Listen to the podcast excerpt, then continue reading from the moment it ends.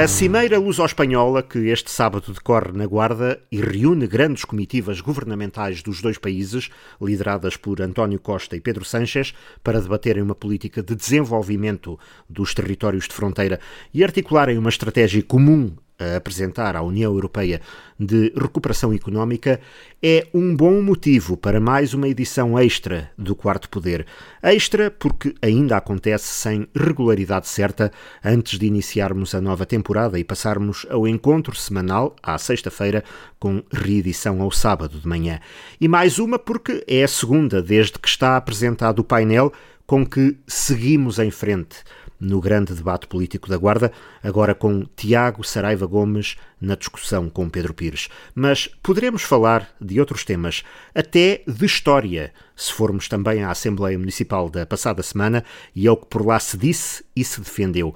É uma conversa breve, talvez um breve longo, como sempre, e é isso que a torna interessante. Gravada não em estúdio, mas por videoconferência na véspera, não pelo distanciamento, mas mesmo pela distância, tendo em conta que nos encontramos por motivos profissionais ou académicos em diferentes pontos do país, mas reunimos-nos nesta rádio de palavra e aproveitamos o que a contingência nos deu a redescobrir nomeadamente formas de fazermos debate político sem nos empatarmos uns aos outros na gestão do tempo. De modo que Pedro Pires, Tiago Saraiva Gomes, boa noite quando gravamos, bom dia quando este quarto poder extra for para o ar. Aqui estamos de novo a testemunhar a essência do espírito da Guarda. Esta foi a expressão que ficou para a história depois de, em fevereiro de 1976, os ministros dos Negócios Estrangeiros de Portugal e Espanha, Melo Antunes e José Maria Areilsa, terem começado a derrubar a fronteira na Cimeira da Guarda, que normalizou a retoma das relações diplomáticas e rasgou o Pacto Ibérico de Salazar e Franco e do Orgulhosamente Sós, e agora os dois governos reencontram-se na mesma cidade, numa reunião que podia ser mais uma marca no calendário de encontros alternados eh, de há três décadas para cá, marcando as boas relações, mas quis o destino, quis a história, que esta 31ª Cimeira aconteça numa altura de grande exigência face a uma crise que não se fez anunciar e que toma toda a Península e toda a Europa mais ou menos por igual.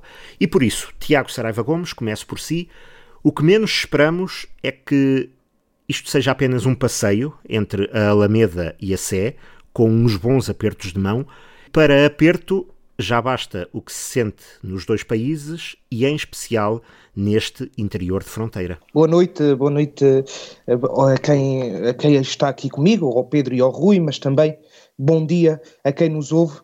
Uh, sem dúvida nenhuma, é um momento alto para a Guarda e para a região. Não acredito que seja simplesmente uh, algo inédito para a Guarda, que não o é, como o Rui disse, há 44 anos atrás Uh, tivemos aqui essa retoma das relações diplomáticas e, passado 44 anos, passadas 31 edições de, deste encontro, desta, destas cimeiras ibéricas, esperemos muito mais do que simplesmente apertos de mão, até porque as contingências do Covid assim não, não o vão permitir. Mas precisamos, sobretudo, que, que haja, eh, que haja e firme, a firme certeza de que olhamos para a Ibéria, olhamos para a Península como um todo, neste programa de retoma, uma retoma que poderá ser mais curta ou mais longa, também consoante aquilo que aqui se decidir. Muito se tem falado de projetos concretos para a Guarda e para a região, eh, mas, sobretudo, eu penso que devíamos olhar para esta cimeira com a esperança, e assim também eu espero, de que, tal como há, há 44 anos houve essa retoma das relações diplomáticas uh, entre Portugal e Espanha, onde se começou efetivamente uh, a deitar abaixo esse muro de fronteira e a esbater essa linha de fronteira, que efetivamente agora uh, também neste, numa, nesta saída eh, de, de, desta pandemia e todas as incertezas que, que pairam sobre o ar, haja uma, uma, uma palavra de confiança e esperança também para estas regiões que tanto se afirmaram uh, como possíveis destinos turísticos, como foi como, durante este último verão, ou então também estas regiões que, para além de serem, claro que a nossa capital, que é Lisboa,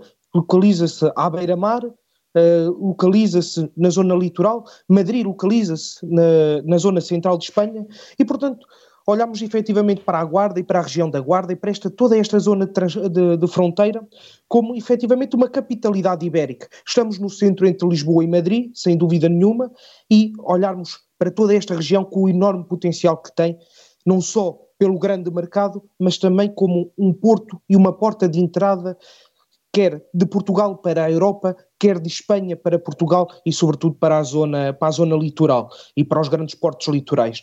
E, sem dúvida nenhuma, são, tem, que ser, tem que ser esse o olhar, tem que ser essa a exigência para esta cimeira. Acredito que os dois governos, tanto o governo da República Portuguesa como o governo do Reino de, de Espanha, terão em conta uh, esta, estas exigências, terão em conta uh, precisamente estas uh, retomas que são necessárias fazer e que tenham a força necessária para as implementar e que não seja simplesmente um passeio, claro, pela esta nossa linda cidade, mas também que seja uma firme certeza de um novo começo, de um começo com mais esperança, um começo com, com sobretudo, projetos uh, e saliento alguns, por exemplo, uh, aquele projeto que não é um projeto propriamente relacionado com a Cimeira, mas que pode uh, ser, ser muito bom e ser aproveitado pela Cimeira, que é nomeadamente aquela a parceria que existe entre Almeida e agora a cidade de Rodrigo, na, na, através destas eurocidades. As eurocidades e euro, cidades que se complementam de cada lado da, da, da, fronteira. Mas, por exemplo, falando da Guarda, ansiamos efetivamente uh, olhar para as nossas linhas ferroviárias, para a A23, para a A25, como essas portas, para, a nossa plataforma logística, para, para o interesse intermodal que, que, ela, que ela necessariamente tem de ter, e esta conjugação entre Portugal e Espanha, através da Guarda e a Guarda como uh, centro distribuidor e unificador, tanto para Portugal como para a Espanha. Mas também, para além destes projetos, também precisamos de projetos que efetivamente e permitam uma expressão que trabalhem, que trabalhem sobretudo as capacidades eh, eh, académicas, intelectuais, eh, as nossas capacidades mentais eh, e, de, e de, quem, de quem nos visita e quem que trabalha cá na Guarda.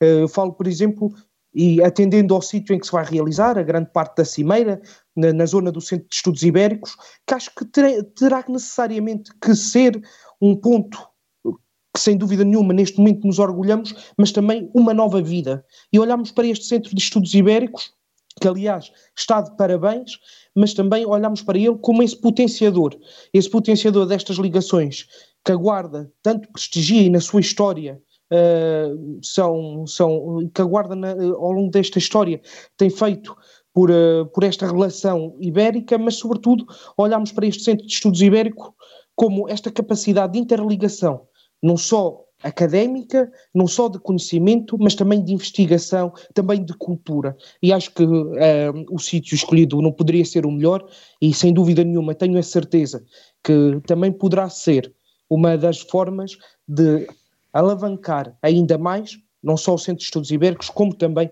os vários projetos que temos uh, em parceria com a Espanha e, sobretudo, lançar outros novos projetos em parceria com a Espanha e com estas regiões transfronteiriças. Estes encontros é óbvio que nem todos uh, terão tido a mesma importância ou a mesma densidade de, de programa. Uh, muitos deles acabam por ser uma espécie de passeio turístico. Aliás, o último que se realizou em Portugal em 2017, em Vila Real, incluiu mesmo um passeio de barco ao longo do Rio Douro. Uh, o que se realizou em 2018 em Valladolid coincidiu também com uma, uma das maiores feiras de turismo que se realizam em Espanha. Desta Desta vez, as circunstâncias obrigam mesmo a que isto seja mais do que o tal passeio, obrigam mesmo a que se tenha trabalhado muito, porque é evidente que não é amanhã, não é este sábado, nas reuniões parcelares ou na reunião plenária ou mesmo no encontro entre os chefes de governo que vão definir a estratégia, apenas vão encerrá-la e dar-lhe um cunho político, partindo do princípio que os dois governos têm vindo a desenvolver uma profunda negociação diplomática e setorial ao longo das últimas semanas, mas este encontro da Guarda dá essa exigência aos dois países para, a seguir, partir em pedra na União Europeia para defenderem uma posição de força uh, no contexto de uma resposta a uma crise que é global, à escala da nossa comunidade, mas que tende normalmente a olhar para os países do Sul como aqueles que menos merecem menos contribuem para um esforço de recuperação. Sim, sem dúvida. Uh, efetivamente, uh, a atualidade exige isso. E tivemos essa, essa prova ao longo de, dos últimos meses. Uh, fomos conhecendo algumas posições e algumas uh, algumas posições da União Europeia e de países da União Europeia, de Estados-membros da União Europeia, em que efetivamente olhavam para, com grande suspeita para os países do Sul. E sem dúvida nenhuma, se olharmos também à questão de saúde, também vemos que estes mesmos países do Sul tão, tão, foram bastante fragilizados com, com a pandemia, nomeadamente a Itália, a Espanha. Nós, Portugal, felizmente eh, não fomos tão fustigados, apesar de, de termos certos números que, que nos preocupam, claro, sem dúvida nenhuma, mas isso é um assunto de saúde pública. Uh, mas uh, efetivamente a nossa economia, a, no, uh, a, nossa estrutura de finança também uh, permite que uma crise, que como o Rui disse, à escala global, se possa trans, transformar numa crise muito maior à escala local. Uh, efetivamente, nós ainda todos nos recordamos da, da última crise, também afetou muito mais os países do Sul e que efetivamente as grandes propostas de reforma económica eh, não foram todas aplicadas, não foram todas concretizadas, infelizmente, e portanto estamos mais suscetíveis a, a efetivamente a essa crise. E portanto, os dois governos têm que sair daqui, têm que se entender e apresentar. Claro que não é num sábado, não é num dia de sábado, são todo um trabalho que vem sendo, sendo feito ao longo do ano, uh, sobretudo nos últimos meses, e tem que chegar efetivamente à União Europeia, com uma posição de força, porque vemos que efetivamente só assim, e tivemos este testemunho, aliás, quando o nosso primeiro-ministro saiu em defesa de Espanha, numa, numa, numa reunião com, com o primeiro-ministro também da Holanda, salvo erro, e, e, vemos que só com esta parceria ibérica, com esta força ibérica, teremos também a capacidade de não só exigir, mas também mostrar à União Europeia a força e a confiança de que estamos preparados, queremos enfrentar esta crise juntos e, sem dúvida nenhuma, aqui interessa muito os planos. E claro que ambos os governos têm opções nesses planos podem ser criticáveis, mas, no entanto, o que importa é que saiam daqui com essa capacidade de força e de mostrar e exigir à União Europeia uh, aquilo que efetivamente uh, teremos direito no plano de recuperação, mas para além disso, mostrar também à, à, União Europeia essa força e essa confiança de que estamos preparados para enfrentar a crise, não como gostaríamos, mas dentro das nossas possibilidades e das reformas que foram sendo feitas. Pedro Pires, boa noite, bom dia, quando o programa for para o ar, bem-vindo também. Poderemos daqui a uns tempos, orgulhosamente, não orgulhosamente sós, como há 44 anos uh, se derrubou, uh, conceito que há 44 anos se derrubou aqui na Guarda, mas poderemos uh, daqui a uns tempos orgulhosamente olhar para as políticas europeias e para as posições de conjunto do Bloco Ibérico e dizer que está ali a expressão da estratégia da Guarda? Bom, boa noite para nós que estamos aqui a gravar, bom dia para aqueles que nos ouvirão amanhã. eu penso que sim, eu penso que este espírito da Guarda que marcou a última cimeira a luz ao espanhola que aqui se realizou há de marcar também uh, esta, esta cimeira. Eu não tenho grandes dúvidas disso, até porque, já aqui foi referido, quer pelo Rui, quer, quer pelo Tiago, que uh, efetivamente uh, estas cimeiras uh, quis o destino que acontecessem em momentos uh, muito particulares da nossa história. E se efetivamente em 1976, como o Rui dizia, se quebravam essas amarras da ditadura, Portugal acabado de entrar em democracia e a Espanha a entrar também nessa fase democrática, a verdade é que, e com o fim do salazarismo e, e, e com o fim do franquismo em, em Espanha, a verdade é que. Um, agora também vivemos um momento de, de, grande, de grande dificuldade, mas também de grande esperança. Eh, eu penso que os dois países eh, encontrarão aqui no espírito da Guarda motivos e encontrarão também no trabalho que está desenvolvido aqui na Guarda motivos para ter esperança eh, no desenvolvimento de políticas de cooperação capazes de devolver devolver uh, a confiança que todos necessitamos uh, a todos os níveis, ao nível económico, também ao nível da saúde, uh, ao nível social. Um, eu penso que serão dados passos muito significativos aqui na Guarda, não tenho dúvidas. E tal como todos vamos recordando e vamos folheando as páginas da história e olhando para aquela cimeira de 1976 como uma cimeira que, que, foi um marco significativo na viragem da história, eh, eu penso que também agora, neste clima difícil que nós estamos, eh, porque estamos a passar, provocado por, por, por uma pandemia de, que, nem, que nenhum de nós imaginaria que fosse possível, uh, pelo menos uh, a não ser que fosse retirada da ficção, uh, a verdade é que também daqui hão de ser dados passos muito significativos, não tenho dúvidas. Aliás, eu acho que os dois governos têm, têm mostrado estar à altura das dificuldades, têm mostrado capacidade de resposta, têm mostrado uh, uma grande solidariedade. Aliás, o Tiago referiu até uh, há pouco um desses episódios de solidariedade, um, e isso, a união também faz a força. E a verdade é que uh, este sentimento ibérico que nos une, este este, este pulsar uh, desta veia ibérica uh, que temos dentro de nós uh, tem aqui um significado muito grande e por isso eu começava por dizer, eu comecei há pouco por dizer isto. Eu penso que a experiência da Guarda, a experiência que tem sido desenvolvida ao longo destes 20 anos de uma forma particular com o Centro de Estudos Ibéricos, e eu estou convencido que não foi por acaso que, que, se escolheram estes cenários, que se escolheram estes locais para a realização da Cimeira Ibérica. Um, a experiência que temos tido ao longo destes anos uh, no trabalho desenvolvido de parceria, de cooperação uh, neste eixo ibérico, uh, de que a Guarda é naturalmente um centro.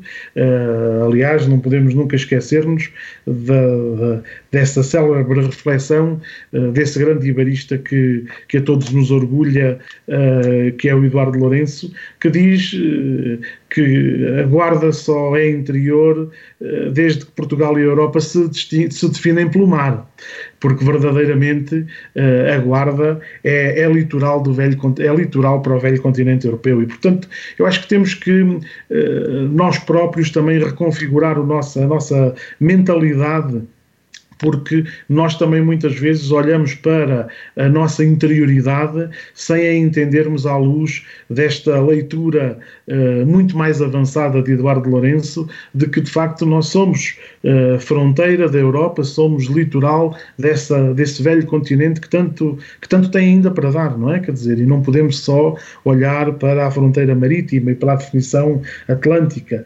Uh, e a verdade é que a Ibéria um, tem aqui um papel fundamental, esta ligação, uh, este espírito uh, que nos une e, que, e de que a Guarda pode, que a Guarda pode testemunhar uh, mais uma vez, marcando, marcando a história, a história neste espírito de, de, cooperação. E aliás sobre isso também é importante que que, que, percebamos a importância que têm tido, nomeadamente, os programas de cooperação transfronteiriça ao nível do emprego, da economia da cultura, das estruturas, das ligações, os, os projetos que têm sido desenvolvidos e que é importante aprofundar esta ligação estreita que se criou através do, do Centro de Estudos Ibéricos, fazendo esta ponte entre Coimbra e Salamanca, com pilar central a cair na Guarda, não é? Com um eixo central a cair exatamente na Guarda, uh, esta ponte académica também, de que falava há pouco o Tiago e bem,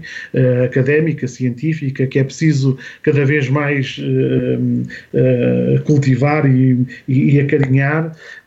E, portanto, toda esta nossa experiência será também o nosso testemunho aos dois líderes dos dois governos para que percebam que uh, a partir da Guarda uh, se pode inspirar uh, um bom programa de recuperação, um bom programa de cooperação a todos estes níveis de, de que falava um pouco há, há pouco o, o Tiago e, naturalmente, e naturalmente um, ehm, colocando em todos estes níveis também as nossas aspirações, as nossas aspirações da Guarda.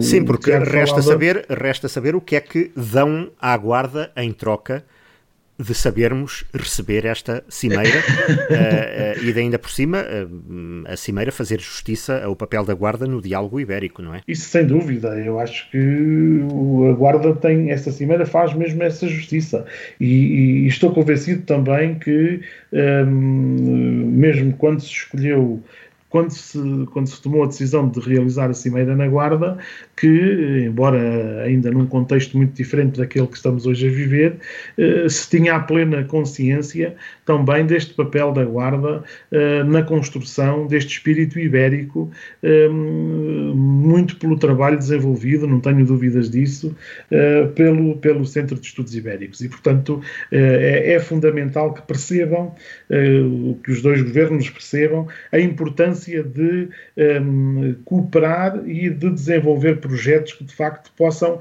um, também trazer a, a estes territórios eh, como o nosso território da Guarda, eh, novas oportunidades, eh, oportunidades para fixar as pessoas, oportunidades de emprego. O Tiago falava há pouco da plataforma logística de iniciativa empresarial, falava há pouco um, de, de, da questão do, do, projeto do Porto Seco, uh, fala, uh, que são matérias verdadeiramente importantes em que, uh, que têm naturalmente que, que estar também na, na, neste diálogo um, que, que, se há de ter, que se há de ter na Cimeira Ibérica. Uh, o, o, certamente que, que, que, não ficarão à margem os projetos da Guarda e a Guarda não deixará também de aproveitar este momento para poder, e aí naturalmente o Presidente da Câmara da Guarda terá um importante papel, eh, mas também os próprios partidos, eh, e por isso eu gostava de destacar o trabalho feito pelo, pelo Partido Socialista Distrital da Guarda, em, em, em comunhão, em, em cooperação com o PSOE Salamanca, uh, ao estruturarem um plano de desenvolvimento estratégico para os territórios transfronteiriços, uh, um trabalho que tem sido feito pelo, pelo presidente do PS da Guarda, uh, pelo Alexandre Lotte, e um trabalho que deu frutos com a formulação de, de, deste plano de desenvolvimento estratégico, ehm, que define programas eh, de estruturação e de apoio ao desenvolvimento, infraestruturas, a necessidade de desenvolver infraestruturas de coesão territorial, eh, a aposta na promoção económica, o compromisso com a ciência, com a cultura, com a inovação, eh, enfim, tudo isto são de facto matérias muito importantes e é importante que todos se envolvam. Eu dizia que é fundamental a intervenção do Presidente da Câmara, mas também é fundamental a intervenção dos partidos. Eu acho que aqui o Partido Socialista esteve à altura do desafio, soube estreitar relações e, e soube articular-se bem com o, o, o PSOE, o seu homólogo uh, uh, espanhol, uh, no sentido de consertar aqui também uma estratégia, um, um, conjunto de pontos fortes um, ehm, identificando aqui um conjunto de pontos fortes também a, a, a pôr em cima, a colocar em cima da mesa uh, no âmbito desta cimeira. Isto também é de, uh, de valorizar uh, esse trabalho e, e, que mostra também uma forma diferente de atuar e, e, e que mostra, desde logo, um, esta forma como uh, o presidente da Federação do PS, Alexandre Lotte, se uh, posiciona um, aqui, tentando dar uma projeção ao Partido Socialista da Guarda neste momento tão importante em que se discutem matérias tão importantes para o desenvolvimento dos dois países. É de, resto, partidos... é de resto um tema que estamos a ouvir na, na manhã informativa desta sexta-feira. Esta apresentação feita pelo Partido Socialista do Distrito da Guarda e pela estrutura homóloga do PSOE, o Partido Socialista Operário Espanhol de Salamanca, mas os dois maiores partidos uh, têm prestado já esta atenção ou têm olhado para a Cimeira uh, também como uma oportunidade de uh, dar estas achegas, dar estas sugestões para um debate, pelo menos, que leve a algumas alterações de paradigma e à definição de alguns planos estratégicos.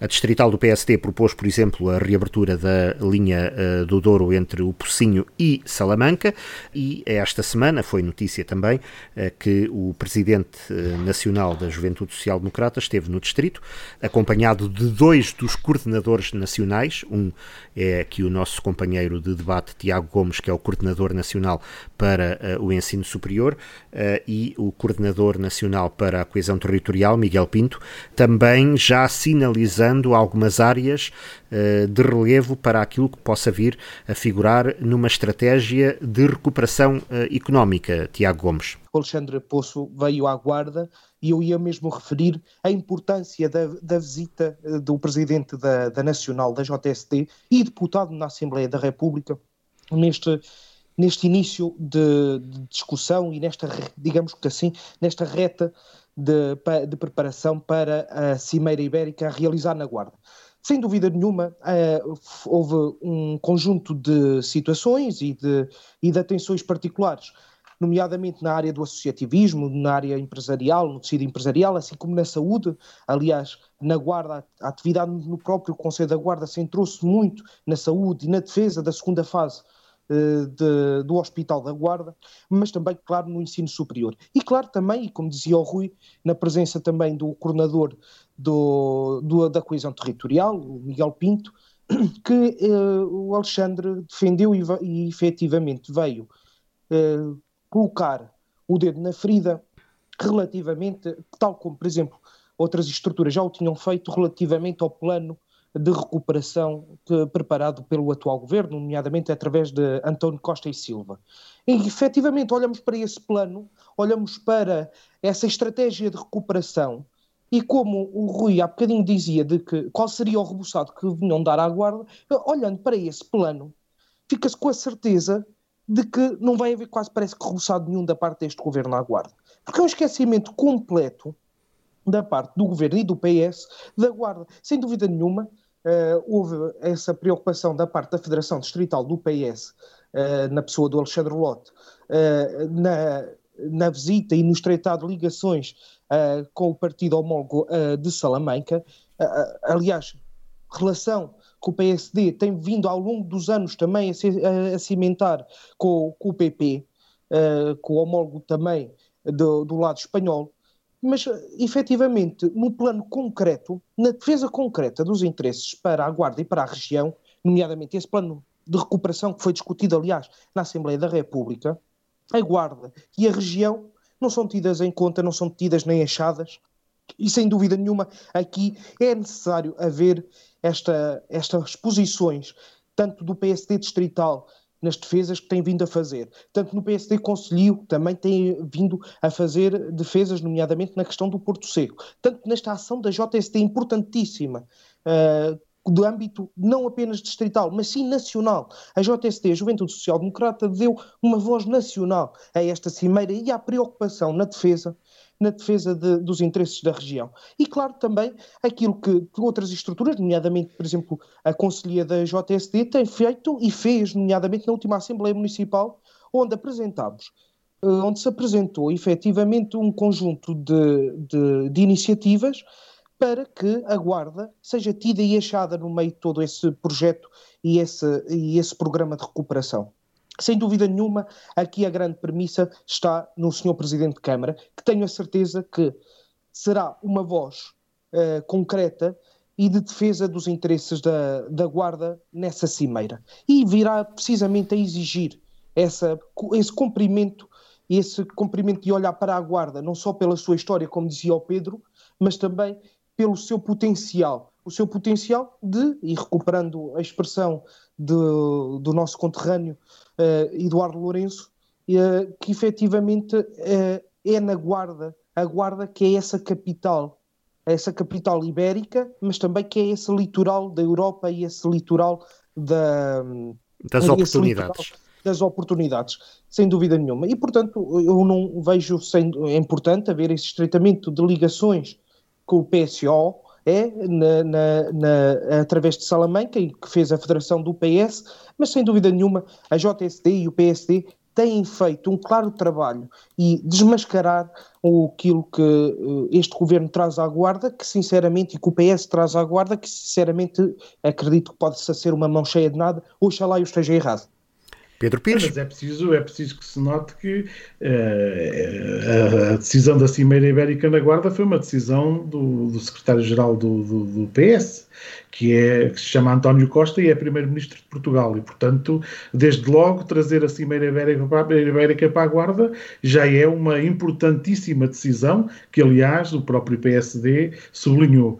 Uh, sublinhou o PSD e sublinham todos aqueles que gostam da Guarda. Trazer a Cimeira Ibérica para a Guarda já é, por si só, uma importante, um importante passo, uma importante decisão, um, como disse, de António Costa, primeiro-ministro de Portugal e, naturalmente, também também secretário-geral do Partido Socialista, e por isso não podemos deixar de o sublinhar. Mas eu diria até mais: eh, se hoje a Cimeira Ibérica se realiza na Guarda e se hoje é possível um, ehm, que se sinta este espírito da Guarda, este espírito ibérico da Guarda, um, ehm, é porque uh, ele se centra, ele está no epicentro deste triângulo uh, que é o, aquilo a que eu costumo chamar, gosto ou não se gosta, eu sei que muitos, muitos não gostam de ouvir, este triângulo socialista, da herança socialista, que é, repare-se, a BMEL, o TMG e o Centro de Estudos Ibéricos. Aliás, eh, por muitas voltas que se possam dar, é, é, impossível conceber a realização desta cimeira com o mesmo espírito, com a mesma força, com, com enfim, com a mesma pujança com que, que certamente lhe será dada uh, no, no, contexto em que vai ser realizada. Veja-se só o simbolismo da reunião que existirá no Centro de Estudos Ibéricos. Isto tem um simbolismo, não é à toa que é escolhido este espaço para uh, essa reunião maior, digamos assim, essa reunião mais importante desta cimeira, que será o encontro entre os dois, entre os dois, entre o primeiro-ministro e, o presidente do governo, o ministro português e o presidente do governo espanhol. E portanto, não, é por acaso que tudo isto está a acontecer e por muito que custe a ouvir a muitos, tem que se fazer este reconhecimento a, a quem, quem tomou a iniciativa de começar a pensar a Guarda como esta, como esta, como esta centralidade ibérica, uh, quem tomou a iniciativa de acarinhar desde a primeira hora as ideias de Eduardo Lourenço, a quem tomou esta iniciativa de uh, construir o Centro de Estudos Ibéricos quando digo construir, não só o edificado, mas tudo aquilo que ele representa hoje para a Guarda ao fim destes 20 anos. E, e mais ainda, uh, uh, repare-se que uh, tudo, tudo vai acontecer nestes três grandes equipamentos que são uma marca indelével do PS na Guarda e da governação do Partido Socialista na Guarda, que são a, Biblioteca Municipal Eduardo Lourenço, o Teatro Municipal da Guarda e o Centro de Estudos Ibéricos. E, portanto, é incontornável... E a Sé Catedral, que não é do PS. Bem, a Sé Catedral... É do PS. Nem do PSD. Não, não é do PS, nem do PSD, e é, e é naturalmente um símbolo maior da Guarda. Mas não podemos esquecer-nos que, olha, provavelmente não fossem, não fosse o PS ter construído estes três equipamentos e veríamos o Sr. Presidente da Câmara agora a ter que encomendar mais uma tenda para a realização do evento, porque não havia eh, espaço com a dignidade eh, que estes três espaços conseguem ter para acolher um, tal momento alto da vida da nossa cidade. Uh, eu não tenho grandes dúvidas de que teriam que andar a ver aí onde é que poderiam montar uma tenda para fazer, para fazer tal evento. Uh, a não ser que escolhessem a época de, de, de, verão e ainda assim se poderia fazer num espaço de alguma dignidade, com a tal tenda lá embaixo no Polis, que também é uma marca indelével do Partido Socialista na Guarda. Aliás, todos os grandes eventos, e repare-se que uh, os grandes eventos políticos que, que, se, que, podemos dizer que se realizaram na Guarda, uh, uh, o 10 de junho, por exemplo, teve o brilho que teve ninguém tenha dúvidas, porque se realizou naquele espaço fantástico que é, naturalmente, uma obra que a Guarda reconhece como uma obra importantíssima e que é uma herança do Partido Socialista na Guarda. E agora este, mais uma vez, este grande evento, este segundo grande evento político desta grandeza, que também tem aqui uma marca sublime eh, daquilo que foi o trabalho eh, dos presidentes de Câmara e dos autarcas eh, do Partido Socialista ao longo de, de, dos anos em que governaram a cidade,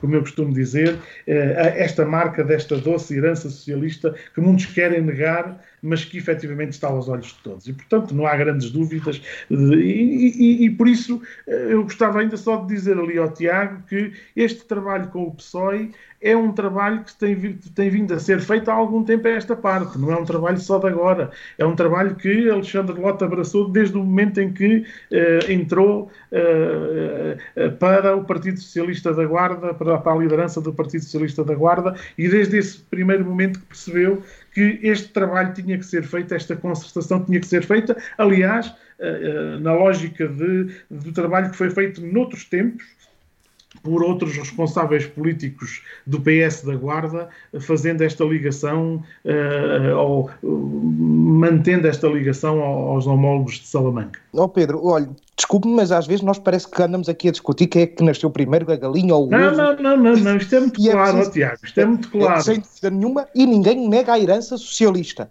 Doce ou amarga, doce ou amarga, ninguém é, a nega. É muito doce, está aprovado, está aprovado. Não, pode, pode se tornar amarga porque efetivamente construiu-se sem dúvida nenhuma, ninguém retira isso, ninguém vai lá de retirar uma placa por quem foi inaugurado, sem dúvida nenhuma, é preciso ver também por quem foi pago.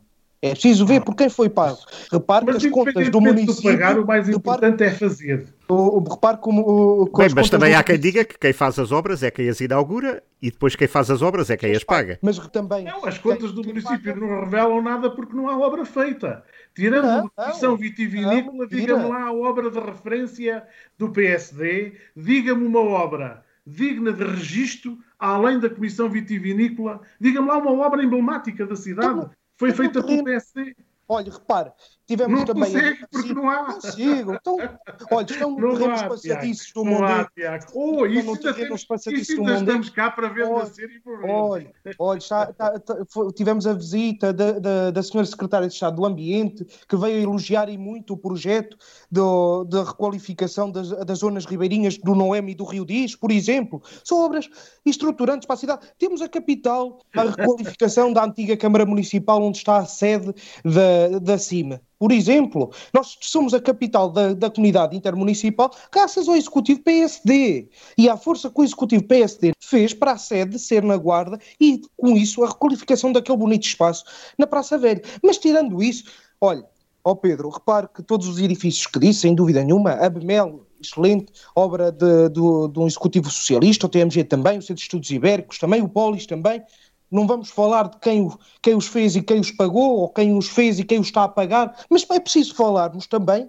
de quem dá vida depois a estes, a, a, a estes espaços. Nesse aspecto, nesse aspecto o PS tem muitas cartas a dar naquilo que, foi, naquilo que foi a programação cultural que foi uma programação cultural uh, de grandeza e que neste momento é uma programação cultural pobre, muito pobre. Aliás, não, não é, eu acho que, eu acho que se andou muito para trás naquilo que foi. É uma abertura é uma não, abertura não. completa destes espaços à, à, à cidade. Não, isso foi, isso foi uma coisa que o Alvar vos quis vender e que vocês acreditaram não, todos. Vocês acreditaram todos nessa coisa que o, presidente Álvaro Amar na altura vos quis vender. Ele basta vendeu aí uma série de ideias e uma série oh, de coisas Pedro, olha, e vocês repare, caíram todos, que nem para é, Eu provavelmente também caí durante algum tempo. Basta ver os números, basta é, ver os números das entradas.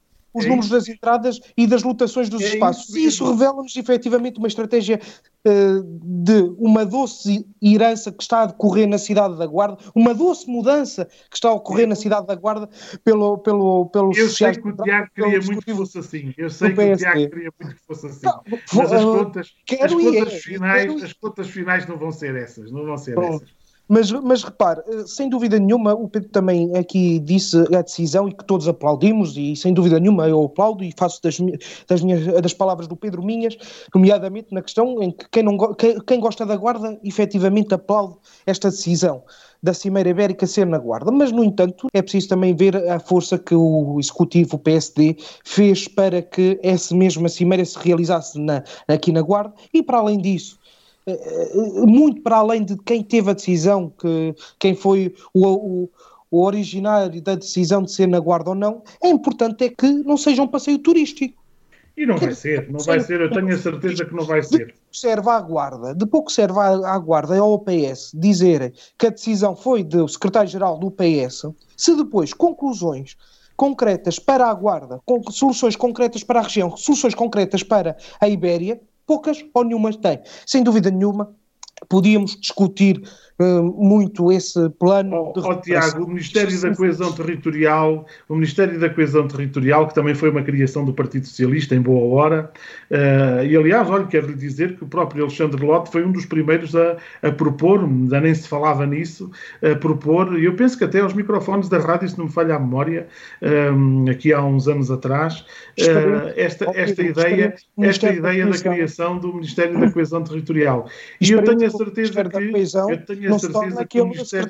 secretário de Estado da, da valorização do interior, que pouco ou nada fez e que pelo mesmo andar, esta senhora ministra também pouco ou nada faz pelo não, território. Não, o, a coesão, a, a, criação deste Ministério da Coesão Territorial eh, foi fundamental, tem sido fundamental e será fundamental agora no desenvolvimento de um conjunto de políticas que sairão certamente também desta cimeira e muitas delas preparadas também eh, em conjunto com, com esse Ministério e que não deixará de ter em conta, como é óbvio, eh, os nossos territórios e só assim é que se pode entender a importância desta Cimeira Ibérica. Não tenho grandes dúvidas de que uh, havemos de colher e havemos de aqui refletir muito sobre os frutos que esta Cimeira terá, seja para o país, seja para a nossa região. Disso eu não tenho dúvidas e, e, e, e veremos, uh, havemos de estar cá certamente com saúde para podermos discutir depois uh, os frutos da Cimeira. Agora, é importante é que nós não deixemos de, de, de, de olhar para para, a guarda e para aquilo que se passa na nossa cidade e para aquilo que, que tem sido, de facto, o, ou melhor, os eixos fundamentais e os passos que foram dados para que hoje. Eh, eu faço aqui uma analogia à, à, à própria ideia da capital europeia da cultura. Se hoje temos as condições que temos para a candidatura eh, da Guarda à Capital Europeia da Cultura, muito devemos a este conjunto de equipamentos. E se hoje temos as condições para a realização com esta dignidade e com esta dimensão, também o devemos a estes equipamentos e a quem os pensou e a quem os estruturou e a quem teve a ideia de os lançar. E, portanto, quanto a isso... E a quem atualmente, estou... e, a, e a quem atualmente os dinamiza. Porque senão também não haveria de todo, não haveria de toda essa, essa capacidade. Agora e a quem os dinamizou desde o princípio. Olha, eu nunca me esqueço daquela peregrina ideia de transformar, eu acho que foi até num, num, num comício político de Álvaro Amaro, no TMG de dizer que o TMG havia de ser um teatro nacional. Eu não sei, eu não sei que raio de peregrina ideia foi esta que de repente deixou, nunca mais ouvimos o PSD falar no teatro nacional. Aliás, aliás, Uh, uh, nessa matéria apenas nos podemos queixar de termos tido, de, de, termos um museu integrado na rede nacional de museus e que foi municipalizado e passamos Uh, andámos para trás. A meu ver, andámos para trás. E, e quanto ao Teatro Nacional, eu não, acho que não, não, estou enganado. Se Álvaro Amaro disse, eu tenho ideia de ter ouvido isto. Uh, o TMG tem que ser o, o, o, TNG, acho que era assim, Teatro Nacional da Guarda. Portanto, tem que ser um teatro nacional. E, portanto, é, é esta ideia. O PSD é, veio com estas ideias de, de, querer vender, vender, vender, de fazer uma política propagandista é, que depois deu em nada, que depois espremida deu em muito pouco. E, aliás, a política cultural eh, que tem sido a dinamização cultural da, da cidade, toda a gente reconhece que tem sido uh, muito inferior a, ao, aos níveis a que estávamos naturalmente habituados no tempo da, da governação socialista, não tenho dúvidas nenhumas. Acho que, acho que aí a esse nível não, não podemos dizer, e aliás, permita-me falar só também da questão do museu. Antes, pelo contrário, andamos para trás, andamos para a frente, abrimos o museu às pessoas e tornamos o museu muito mais atrativo e próximo das pessoas, sem eu, dúvida nenhuma. Eu não sem dúvida consigo, nenhuma. Agora, passamos a ter um museu que não, faz, não, continua no, no, na mesma, não, continua, continua, continua Continua na mesma na rede, continua na mesma na rede, só que, no entanto, está muito mais próximo dos decisores políticos. E repare, mais próximo dos decisores políticos, aliás, é aquilo que defendemos tantas vezes na descentralização, torna que este seja mais próximo também das pessoas e que a própria decisão política seja enquadrada no território.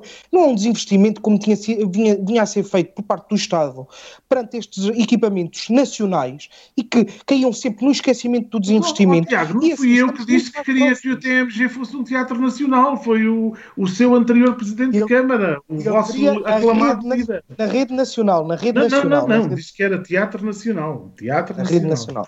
Mas pronto. Mas pronto. Independentemente de quem tenha sido a ideia, esperemos que a Cimeira, acho que isso, tanto eu e o Pedro, eh, colha os, os, bons frutos para a Guarda, para a claro, região e para os dois países. E para os dois países. Há aqui um aspecto político relevante que eh, tem a ver com os sucessivos adiamentos da data desta Cimeira.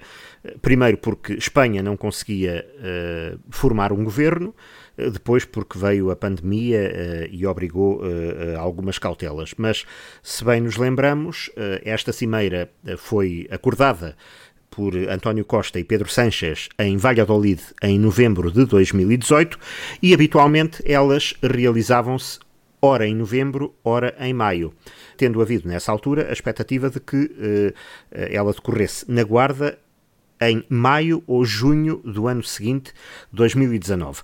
Ora, quando esta decisão veio ao lume, comentámos, numa das anteriores temporadas do Quarto Poder, uh, comentámos que uh, isto podia ser uma forma de Álvaro Amaro, o então Presidente da Câmara, sair em grande, tal como também tinha entrado em grande com a realização do, uh, das celebrações nacionais do 10 de junho em 2014. Tudo apontava para que em maio de 2019 o Presidente da Câmara estivesse de saída para a Europa e fosse esta cimeira a forma de ele se despedir. Ora, as circunstâncias foram o que foram e agora Tiago Saraiva Gomes, Carlos Monteiro, o Presidente da Câmara, é o homem no local certo, à hora certa. Anfitrião desta cimeira, aliás, no programa vem isso uh, muito expresso, de que uh, na recepção ao primeiro-ministro, ao chefe do governo do Reino de Espanha, uh, estarão o primeiro-ministro uh, de Portugal como anfitrião e o presidente da Câmara da Guarda, uh, em representação da cidade que acolhe a cimeira.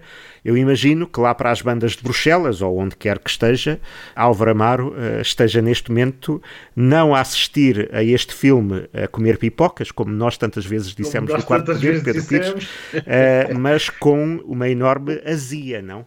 Tendo em conta aquilo que sabemos que é a relação, ou a não relação já, entre Álvaro Amaro e o sucessor Carlos Monteiro. Não sei qual, o que está o eurodeputado Álvaro Amaro a fazer, se a comer pipocas, se, com certeza estará a trabalhar no, no, nas suas comissões e nos cargos que tem uh, no Parlamento Europeu. Mas sem dúvida nenhuma destacar é aqui uh, três aspectos, que é, uh, sem dúvida nenhuma, poderia ser uma saída dourada de Álvaro Amaro, assim como foi uma entrada dourada de Álvaro Amaro, e assim como foi um percurso político político de Álvaro Amaro, dourado em prol da cidade e em defesa da cidade. É o reconhecimento de um trabalho, seja o reconhecimento do edificado passado, seja o trabalho desenvolvido pelo, pelo Executivo, sob a presidência de Álvaro Amaro. Isso é outra coisa. Isso seja é por Carlos coisa. Chaves Monteiro, ou seja, do PSD.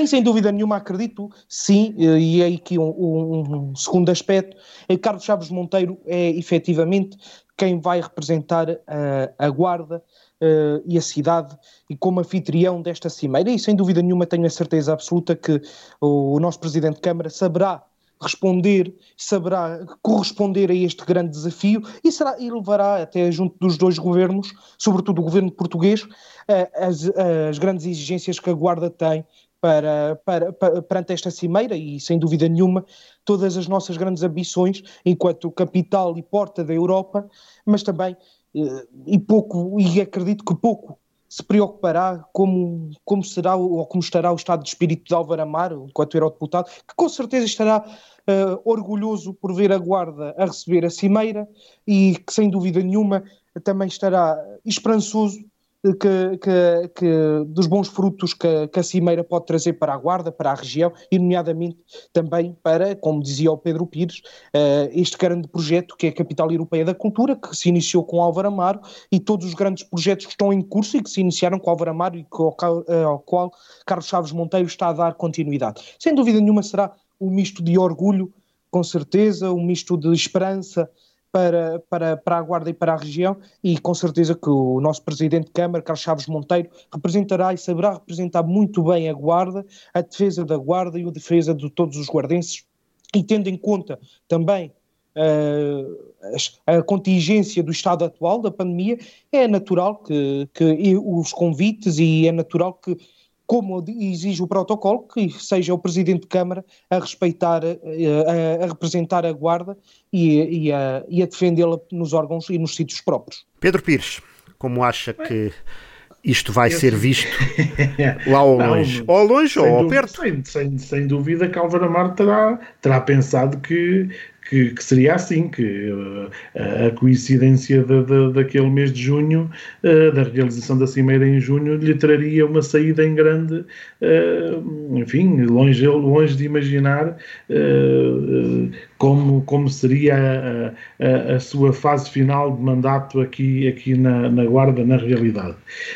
agora, a verdade é que eu penso que estará a acompanhar isto tudo com uma enorme azia, sem dúvida, relativamente ao facto, até por aquilo que se vai sabendo e que vai sendo público de, desse, aliás, que o próprio Presidente da Câmara atual um, assumiu aos microfones da rádio, de que não tem contacto com, não tem tido contacto com, com, com, com Álvaro Amaro e, portanto, isso é claro de que uh, a relação entre o antigo Presidente da Câmara e o atual Presidente da Câmara não é uma boa relação.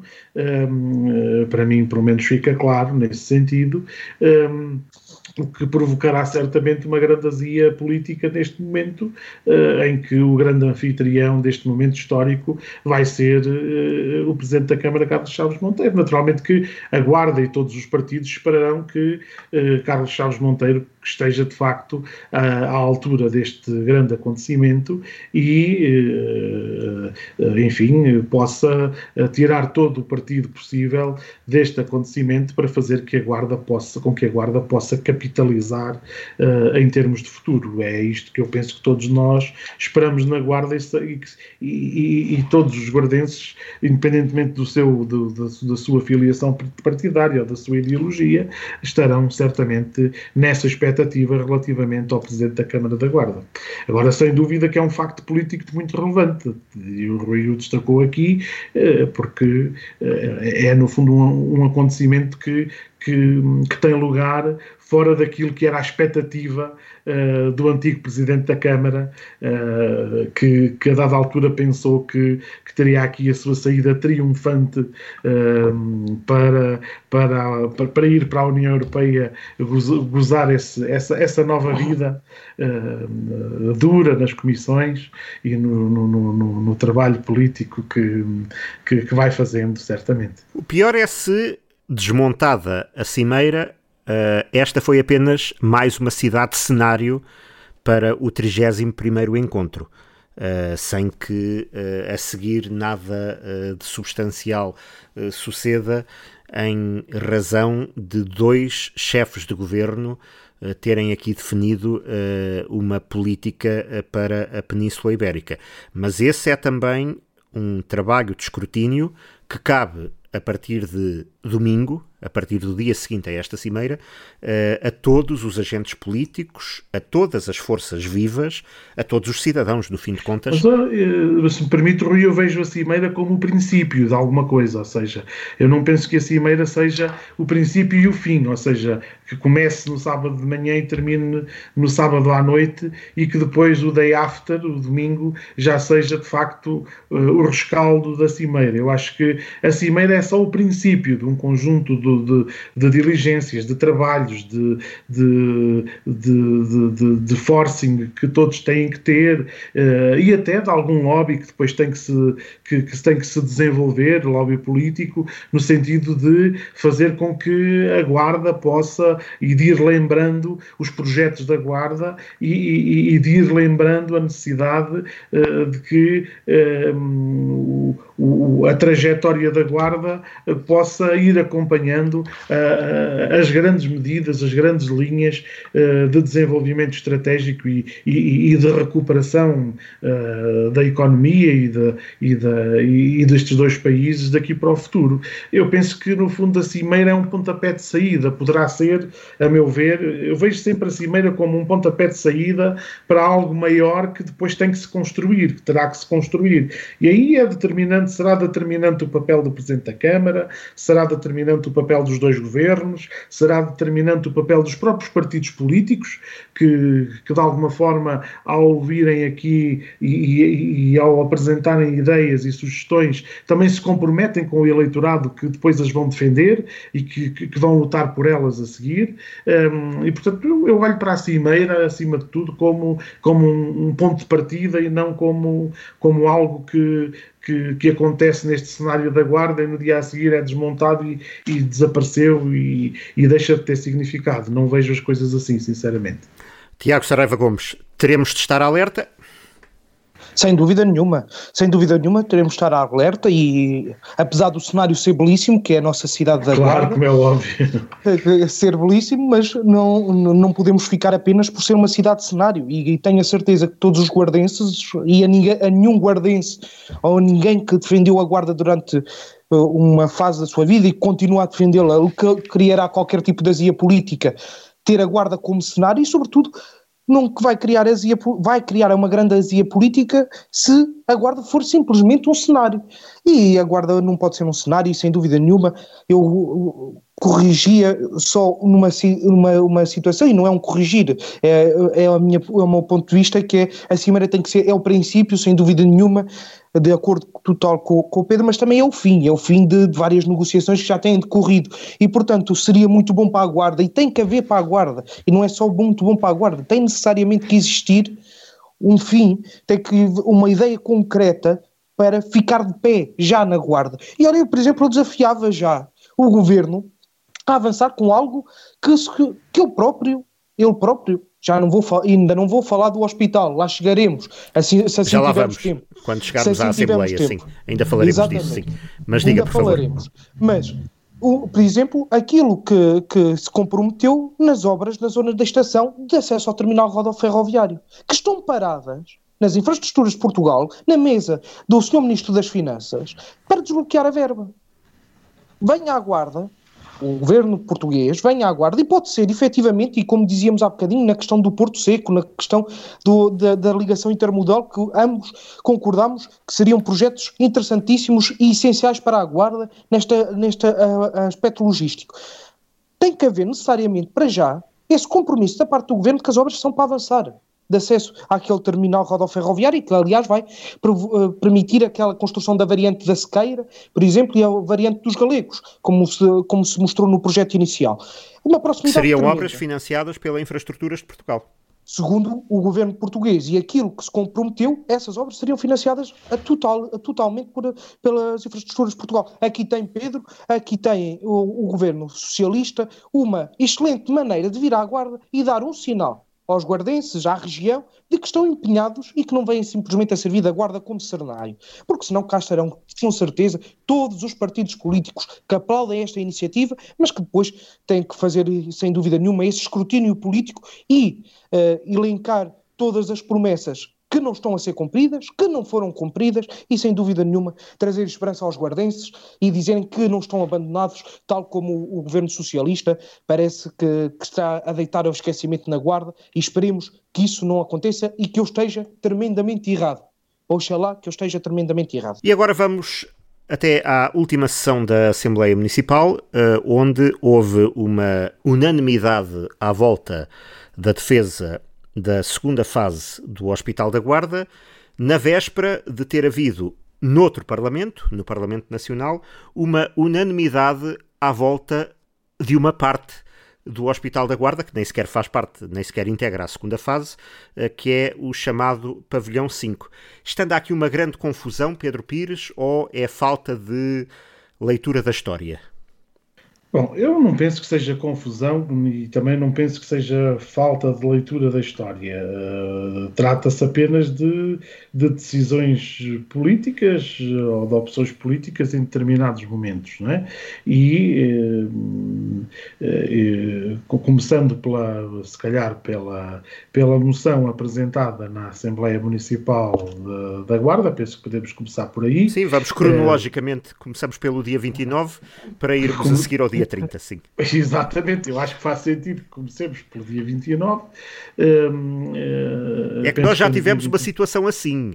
Já tivemos um 8 de setembro em que foi, do ano passado, em que foi eh, prometido o descongelamento da segunda fase do hospital, e um dia seguinte, 9 de setembro, em que foi apresentado o projeto da remodelação do pavilhão 5 do hospital. Sim, mas não, não, eu não, não olho para esses dois, para essas duas situações com a relevância política com que, com que se poderia eventualmente querer, querer olhar. Eu faço a seguinte leitura. Relativamente à moção uh, apresentada pela Presidente da Assembleia Municipal da Guarda, uh, eu, eu, eu gostava de dizer que na política, como em tudo, é preciso que uh, termos a seriedade um, de olhar para os acontecimentos e de perceber o que é que fica bem e o que é que não fica bem uh, apresentar e reivindicar. E, aliás, esta crítica que faço à Presidente da, da Assembleia Municipal da Guarda é a mesma crítica que estendo ao PSD, no seu todo, que estendo, por exemplo, aos deputados da Assembleia da República, que estendo ao Presidente, uh, ao, ao, ao, anterior Presidente da Distrital e ao atual Presidente da Distrital, que estendo uh, ao Presidente da JSD que veio à guarda também uh, fazer essa reivindicação, se calhar sem lhe contarem com, concretamente como é que se passou a história, uh, porque se lhe tivessem contado concretamente como é que se passou a história, teria alguma dificuldade em vir agora reivindicar da maneira como veio reivindicar. E eu penso que é preciso ter algum cuidado na forma como se fazem as coisas e, nomeadamente, no que diz respeito à Presidente da Assembleia Municipal uh, em concreto, não podemos esquecer-nos que a Presidente da Assembleia Municipal uh, fez parte de um, um projeto político, faz parte de um projeto político dos tijolos e dos miolos, ninguém se esquece disso. Fez parte de um projeto político que vendeu à, à guarda a ideia de que era preciso era investir nos miolos e que já não era preciso continuar a investir nos tijolos, porque veio à guarda passo, o ministro de Passos Coelho, Paulo Macedo, dizer que o que tínhamos na guarda era bom demais para, para, para nós que já tínhamos tudo aquilo a que tínhamos direito e muito mais, e que efetivamente, uh, a partir daquele momento, estava cancelada a segunda fase do hospital, uh, e que, como sabemos, havia sido lançado pelo Partido Socialista, uh, por um governo do Partido Socialista. A primeira fase foi concluída, a segunda fase foi cancelada por decisão do PSD, com a conivência do Presidente da Câmara, Álvaro Amaro, que se remeteu ao silêncio Nunca ninguém o ouviu falar sobre isso e quando falou foi sempre nesta lógica do agora vamos lá investir nos miolos porque já está resolvida a questão dos tijolos. E a verdade é que a questão dos tijolos estava por resolver. E todos sabemos que a questão dos tijolos continua por resolver. E todos sabemos que a questão dos tijolos podia ter ficado resolvida, que custava 45 milhões de euros, que seriam financiados a 85% por fundos comunitários e ainda que todos estamos por saber quanto é que o Estado teve de pagar nessa altura de indemnização às empresas que não construíram e que não executaram um projeto que já estava entregue para uh, uh, ter continuidade e ninguém sabe quanto é que se gastou. Eu estou convencido que se gastou muito mais mais do que os 25% que uh, 15%. Que se pagar, ou que os 15%, peço desculpa, que se teriam que pagar uh, pelos, uh, pela, pela componente nacional. E, portanto, uh, é preciso que é preciso lembrar, é preciso de facto, e o Rui falou bem, é preciso olhar para a história. E essa história envergonha o PSD, não envergonha o PS. Envergonha o PSD. Uh, quem tem que se sentir verdadeiramente incomodado e envergonhado por ter privado os cidadãos da guarda de terem a segunda fase do hospital, de terem hoje um hospital completamente terminado, com primeira e segunda fase concluídos, quem tem que se envergonhar desse episódio é o PSD, não é o PS. O PS está de consciência tranquila, porque é ao PS que se deve uh, a coragem política de ter avançado com o Hospital da Guarda quando andámos tantos anos a arrastar os pés. Aliás, esta expressão é do então Primeiro-Ministro José Sócrates. Tantos anos a arrastar os pés. E finalmente conseguiu-se uh, começar a erguer o novo Hospital da Guarda. E não fosse, de facto, esta, esta interferência consentida pelo, pelos, pelo, pelos dirigentes locais do PSD, todos estão todos no mesmo, na, todos dentro do mesmo saco, todos foram coniventes com isto. Ninguém levantou a voz nem presidente da Câmara, nem presidente da Assembleia Municipal, nem deputados, nem elementos de, das forças políticas do PSD, não ouvimos ninguém levantar a voz contra Paulo Macedo quando veio à Guarda e quando disse à Guarda que tínhamos, tínhamos mais do que aquilo que merecíamos. Ninguém ousou levantar a voz. E, e inauguraram aquele hospital de forma envergonhada, de forma quase clandestina, para não terem que dizer que o pouco que ele estava, ou o muito que ele estava, que foi a primeira fase, tinha sido de facto uma obra do Partido Socialista. Custou-lhes muito ter que o fazer. Agora, a verdade tem que ser reposta e, e, e, é preciso que em política se tenha alguma. se façam bem as coisas, com, com, com seriedade política. Um, Repare-se que uh, Cidália Valbon não esteve à parte disto tudo. Era presidente da Assembleia Municipal. Era presidente da Assembleia Municipal. Uh, e, portanto, ficou também sempre calada uh, e deixou que tudo isto acontecesse. E foi conivente com os miolos. Também não levantou a voz em prol dos tijolos. E mais, foi conivente também quando o anterior Presidente da Câmara apresentou perante o Ministro Adalberto Campos Fernandes, uh, e aliás, quero-vos dizer que o PSD bem pode continuar a bater com a mão no peito relativamente às questões do Hospital da Guarda, porque é o PSD que quer propor uma subalternização da, da Guarda relativamente à Covilhã, porque ninguém, eu não me esqueço, e a Guarda não se pode esquecer, que quando o, anterior Ministro da Saúde veio à Guarda, foi o Presidente da Câmara da Guarda de então, Álvaro Amaro, que lhe disse que não se importava que uh, a Guarda ficasse subalternizada num projeto que o unisse os hospitais da Guarda e da Covilhã. E, e, e, eu, na altura, tenho, tenho noção daquilo que, da reflexão que fiz aqui aos microfones da rádio. Estávamos alertei, num quarto poder extra nessa mesma manhã.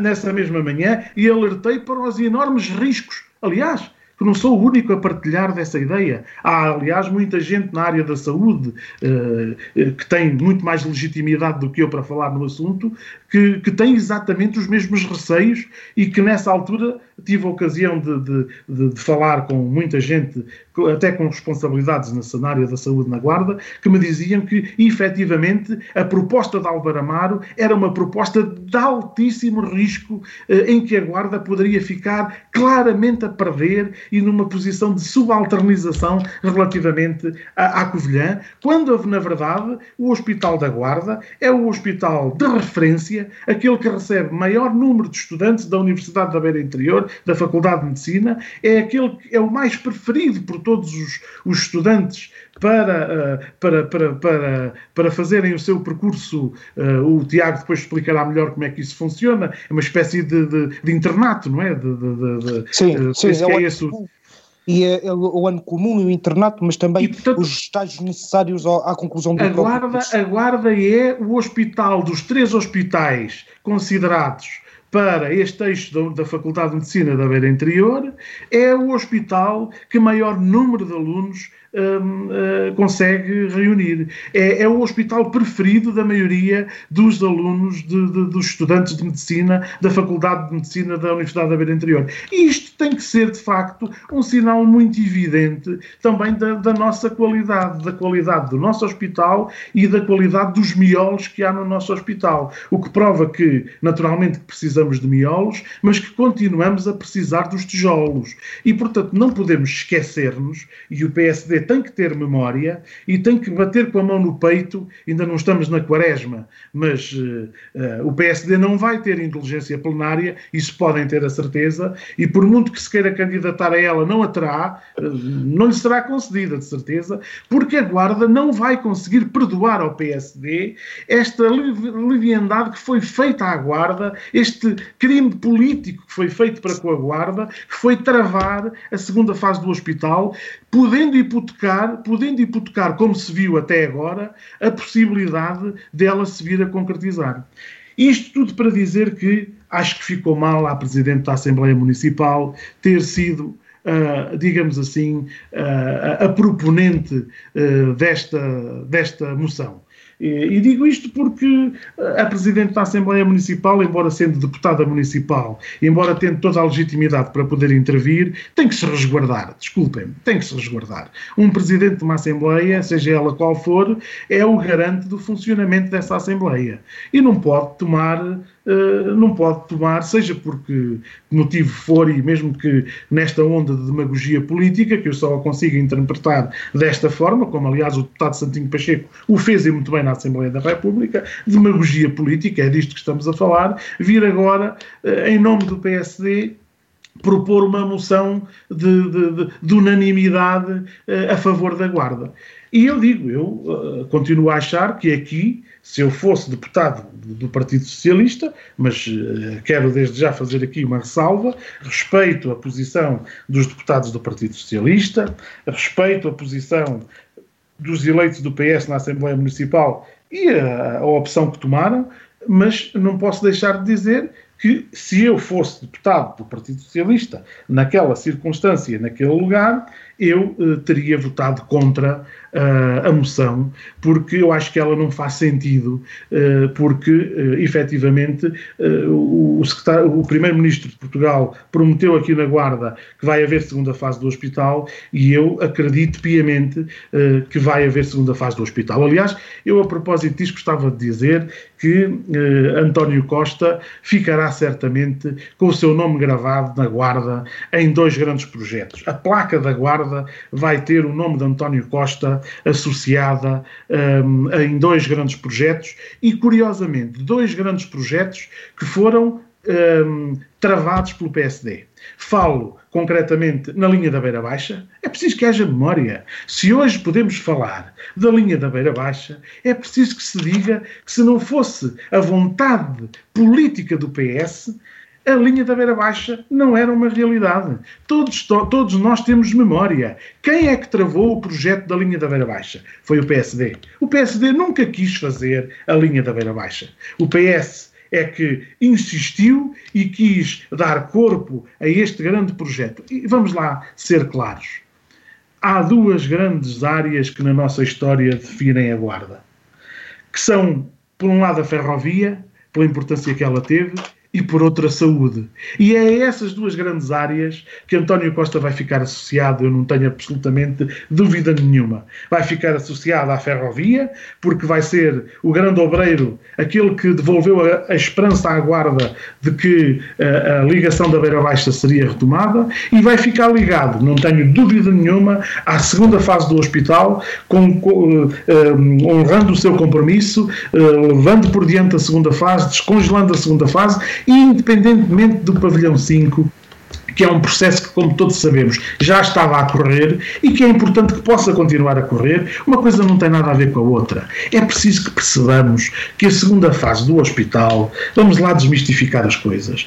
O conteúdo funcional dessa segunda fase, que foi deixado lá para trás e que o PSD não quis uh, deixar concluir, estará hoje eventualmente desatualizado. A população que temos é diferente, as necessidades da população diferentes, os desafios da saúde são hoje muito diferentes, como já deu para ver, e portanto é preciso naturalmente que E pelo meio há esse reforço da, do estatuto de hospital universitário, Exatamente. tendo em conta que Exatamente. em 2007, quando o, o então ministro eh, Correia de Campos eh, assinou o conteúdo, o programa funcional, eh, a Faculdade de Ciências da Saúde da, da Universidade da Beira, da Beira Interior estava a começar, e agora sim podemos mesmo dizer que dos três hospitais, eh, esta metade de hospital consegue ser eh, mais hospital universitário que os outros Do que dois os hospitais outros- juntos.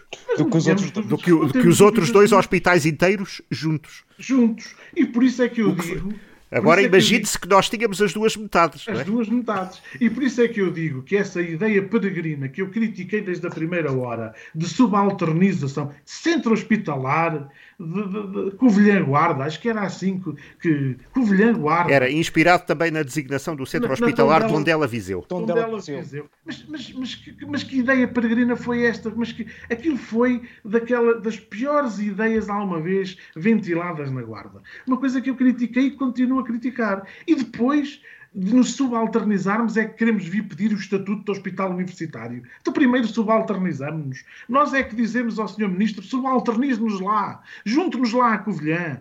E, e depois a seguir queremos estatuto. Mas, mas que raio de ideia foi esta? E portanto, aquilo que eu, que eu queria dizer concretamente é a, a, a Guarda tem estes dois caminhos históricos, a a saúde e a ferrovia, foram algo marcante para a nossa cidade e eu penso que podem continuar a ser marcantes. Uh, e uh, não tenho dúvidas nenhumas. E para terminar, uh, e desculpem-me este tão apaixonado, mas eu, eu acho que António Costa ficará na placa, na placa da Guarda, não tenho dúvidas nenhumas, até por uma razão muito simples. Uh, fê-lo depois de 2015 devolvendo a esperança aos portugueses e a confiança aos portugueses e falo-á agora uh, com a concretização da linha da Beira Baixa e com a concretização da segunda fase do hospital, mostrando verdadeiramente à Guarda que está com a Guarda e que está ao lado da Guarda e que também quer devolver a esperança e a confiança à cidade da Guarda.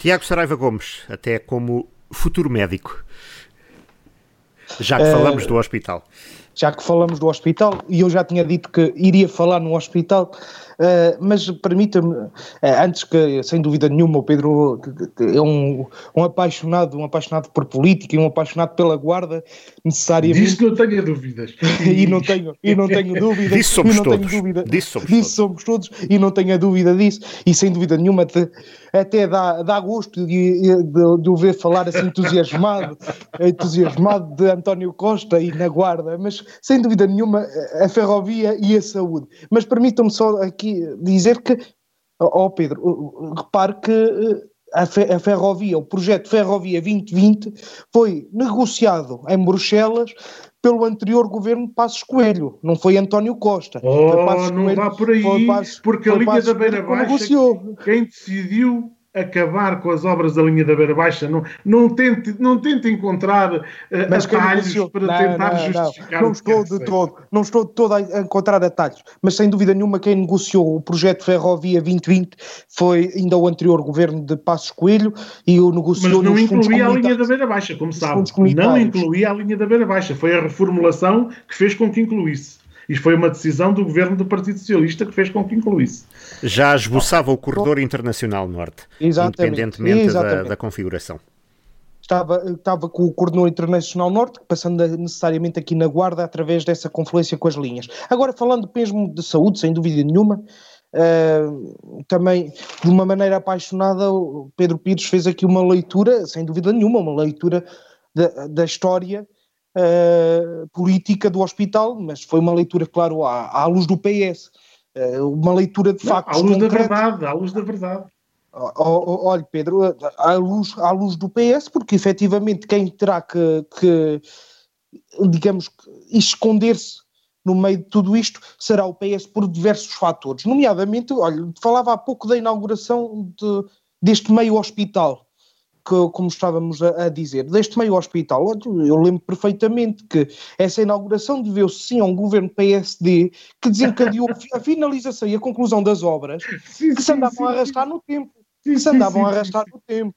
E, efetivamente não foi uma inauguração uh, camuflada, não foi uma inauguração de todo uh, com medo. Foi, olha, foi, foi uma inauguração, para quem se lembra e para quem lá esteve como eu estive, foi uma inauguração sem chama sem chama nenhuma. Foi uma inauguração que deu um hospital à guarda, sem dúvida nenhuma, ou um meio hospital, e, e, e, fez tudo para que houvesse a conclusão dessas obras e Só falta virem sua, dizer que as obras se devem ao PSD. Bem, essa aí era mesmo muito engraçada. E a sua abertura. De facto, o Hospital da Guarda tardou o projeto, todos nós sabemos isso e não adianta apagar a história, a história é isso mesmo, e sem dúvida nenhuma o PSD, numa altura de governo muito difícil do país, que todos nós sabemos e bem nos relembramos disso, teve que tomar uma decisão, uma decisão que foi uma decisão uh, má para a guarda, não nos podemos esconder dessa má decisão da construção da segunda fase, ninguém se vai esconder disso e o PSD não tenho a certeza absoluta que não se esconde disso, mas também o PSD não se esquece que efetivamente a coerência que tem tido e que tem ao longo do tempo é manifesta, e é manifesta no sentido de, neste momento, não conseguimos concluir a segunda fase e apresentar a segunda fase e concluir as obras da segunda fase do hospital. No entanto, conseguimos apresentar um projeto de uh, requalificação deste pavilhão 5, que era um princípio, não é a segunda fase, e não vamos confundir as coisas, são coisas completamente distintas, mas era um bocadinho para grão a grão, enche a galinha ao papo, e tentarmos, através de fundos comunitários, sem dúvida nenhuma, e através de um projeto dignificante para a guarda e, sobretudo, para aquela área de, de saúde materno-infantil, trazer e concluir uh, uh, esse, esse projeto. Eu relembro que esse projeto foi suspenso por uma deputada do Partido Socialista na Assembleia da República. Eu relembro que foi o Partido Socialista que voltou atrás com esse projeto, que agora em Assembleia da República, pasmem-se só, vem ele próprio a defender e a apresentar o mesmo projeto. Portanto, aqui não é o mesmo podemos, projeto, está enganado. Não podemos, está enganado. não podemos. Não, não é o mesmo projeto a e ideia, a, a ideia central é a mesma. A, a ideia central é a mesma. Na altura questionou, questionou o projeto à luz da necessidade de se avançar com a segunda fase. E, não foi e isso. Eu, e, e eu próprio, e eu próprio, é, e eu próprio que nessa altura critiquei a decisão e critiquei, é verdade, tenho que admitir que verdadeiramente aquilo que nós temos que aspirar e aquilo que tem faltado à guarda é aspirar à segunda fase do hospital, independentemente do pavilhão 5, mais pavilhão 5 ou menos pavilhão 5. E é preciso retirarmos do nosso vocabulário o pavilhão 5 e, temos que colocar no nosso vocabulário os políticos da guarda, todos, dos, de, da esquerda à direita, têm que colocar na ordem do dia aquilo que António Costa veio dizer, segunda fase do hospital o Pedro Pires estava há bocadinho a dizer precisamente isso, e o PST eh, que não teria a capacidade para ver isso. Não, eh, eu apenas estou aqui a, a, contar os factos da história, como ela aconteceu, e efetivamente quem está a ser coerente no meio de tudo isto é o Partido Social Democrata, que continua com a ideia, mas no entanto defende a segunda fase. Havendo possibilidade de se fazer a segunda fase, e foi isso que o presidente da JST Nacional veio à guarda a dizer nós defendemos a segunda fase. E a nós tal, mantemos a, tal a coerência. Que, a tal que cancelaram, não foi? E nós mantemos a, a, a que. A tal que cancelaram, não é? A que fomos obrigados a cancelar por um acordo feito pelo governo socialista com a Troika. Não, não foi. O acordo não foi, o acordo não foi feito é. e nem metam a Troika neste barulho. E eu, eu já disse ao Tiago, e é só fazer as contas, como dizia, penso eu, António Guterres. É Era só António fazer Guterres, as contas. É, é quanto, é que custam, quanto é que é custam quanto é que custam os tais, 20, os tais 25%, quanto é que eram? 15, e quanto é que, sim. oh, desculpa, eu lá estou na, hora, na lógica dos 75%, pronto, eram 85%, quanto é que custam os tais 15%, quanto é que representavam? E mas, quanto mas, é que teve que efetivamente se pagar. Claro, e foram estas tais contas que o governo do PSD não soube fazer. Não eu tenho que dizer que não soube fazer contas. Gastou mais do que se fizesse a obra. Podemos escamotear, escamotear esta situação, dizendo simplesmente por um anúncio do Primeiro-Ministro na Guarda, no, no, no, em frente ao Hotel Turismo, naquele comício, onde ele anunciou no dia 8 de setembro a segunda fase. Efetivamente, no dia 9 já ninguém se entendia se era a segunda fase, se era o pavilhão 5. É, é assim, nós não podemos escamotear a verdade e agora andar na Assembleia da República a apresentar projetos de resolução e depois sair cá para fora em defesa de, de algo que cai assim do céu. e simplesmente porque alguém os relembrou, alguém relembrou o Partido Socialista que tinha feito essa promessa. Não, é preciso sermos coerentes. Uh, se o Partido Socialista acredita que consegue fazer, que, eu acho que o Partido Socialista, uh, pela sua história e pelo partido que é, não faz promessas Uh, só por fazer, não acreditando na, na, na, concretização das mesmas promessas. Acredito que o Partido Socialista não faz. Mas repare, Pedro, repare. Portanto, se o Partido Socialista acredita mesmo na promessa feita pelo seu secretário-geral e primeiro-ministro de Portugal, António Costa, na guarda da segunda fase do hospital, porque é que não apresentou na Assembleia da República, em vez de ser um projeto de resolução para a qualificação do pavilhão 5, não apresentou um projeto de resolução para a segunda fase das obras do hospital. Não precisa de apresentar é, projeto de resolução nenhuma. Mas esse, é esta coerência política. Está assumido, é esta, é esta, compromisso é esta político coerência política. está assumido pelo pelo Primeiro-Ministro de Portugal, no, na guarda, de viva voz, como lembrou o Santinho Pacheco, o deputado Santinho Pacheco, na sua intervenção. Foi assumido de viva voz. Eu compreendo que isto incomoda imenso o PSD não, e até lhe digo mais, eu compreendo que o PSD, neste, por causa da balbúrdia interna eh, pré-autárquica em que está metido, se, queira desviar as atenções da balbúrdia interna para estes ruídos em torno dos compromissos assumidos do, pelo PS. Ó oh, oh, Tiago, sejamos coerentes. Ainda só passou, ainda só passou um ano, hein? só passou um ano sobre o último ato eleitoral.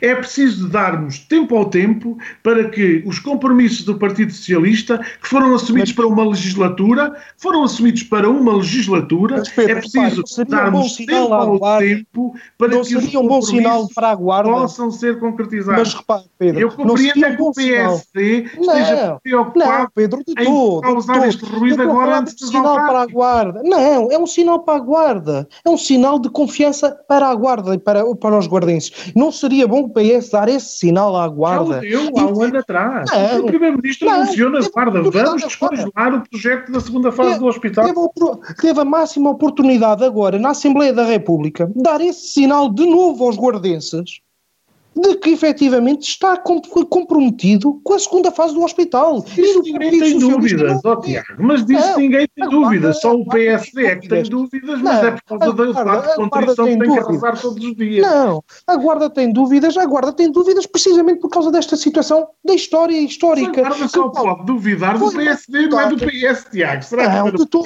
Então repara, então repara. A Guarda, olha, a Guarda só, coisa, só tem, só tem levado desilusões com o PSD seja a nível de governo, seja a nível. Olha o Presidente da Câmara que enganou os guardenses, que disse à Guarda que vinha para governar quatro anos e ao meio do mandato fugiu para Bruxelas.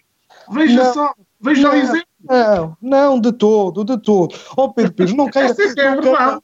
Não é, não é de todo essa verdade. Quando o PSD a guarda, tem, a guarda orgulho do trabalho que o PSD está a fazer. Virou costas e foi para, a Europa, não é? Repare, Pedro, a Guarda orgulha-se muito do trabalho que o PSD está a fazer e prova disso foi em 2017 e prova disso, tenho a Mas certeza que o PSD, o que está na Câmara ou o que está no partido? O que faz os vídeos ou o que está a governar? Só existe um PSD, só existe um PSD. Parece, há um que faz vídeos a criticar o que está a governar e há Mas, outro Pedro, que está a governar.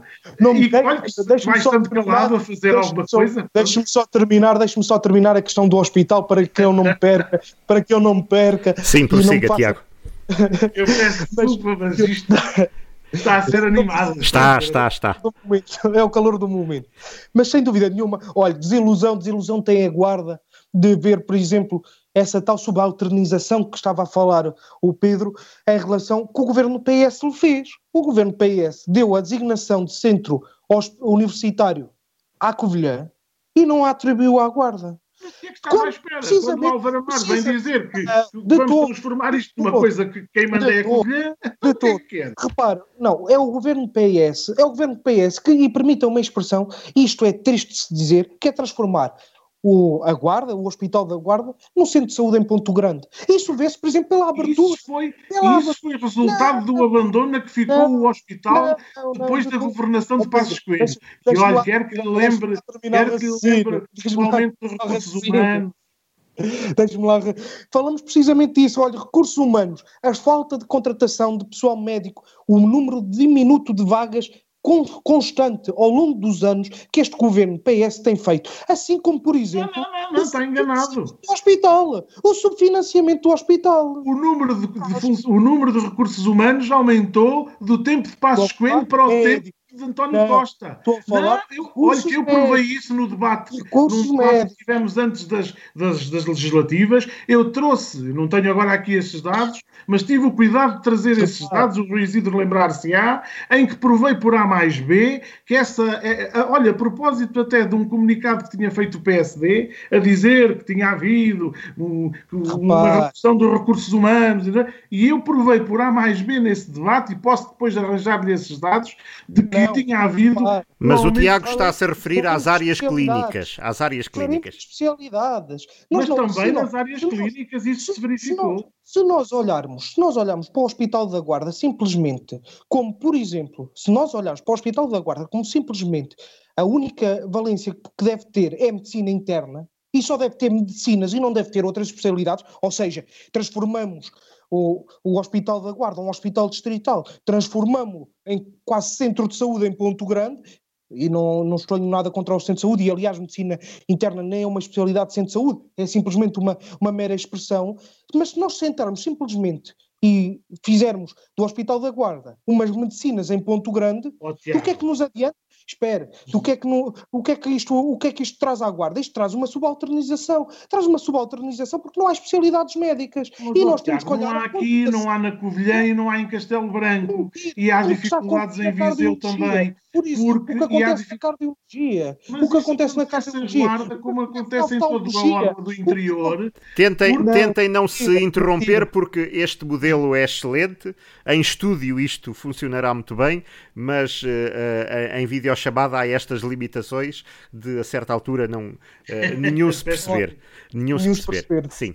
Sem dúvida nenhuma, mas repare, Pedro, nós temos que lutar por especialidades onde efetivamente tornem o Hospital da Guarda referência nessas áreas e nós somos em algumas especialidades e nós temos que lutar por isso. Olha, por exemplo, na materno-infantil, na área materno-infantil, temos que lutar por essas especialidades. E temos que lutar por essas especialidades e temos que contratar pessoas e temos que contratar especialistas. Não vale a pena andarmos simplesmente com números, e acredito nos seus números, sem dúvida nenhuma, mas com os números de aumento de recursos humanos, quando a maior parte destes recursos humanos não são especialistas. E o grande déficit que acontece no Hospital da Guarda, sem dúvida nenhuma, é na grande orla do interior, mas sobretudo na Guarda, porque não são abertas as vagas não é, não é não, que em alguns é hospitais. Sobretudo na guarda, é, sobretudo na guarda, porque não são abertas as vagas, porque em outros hospitais essas vagas são abertas, não são é preenchidas, é diferente, mas na guarda não são abertas é as vagas.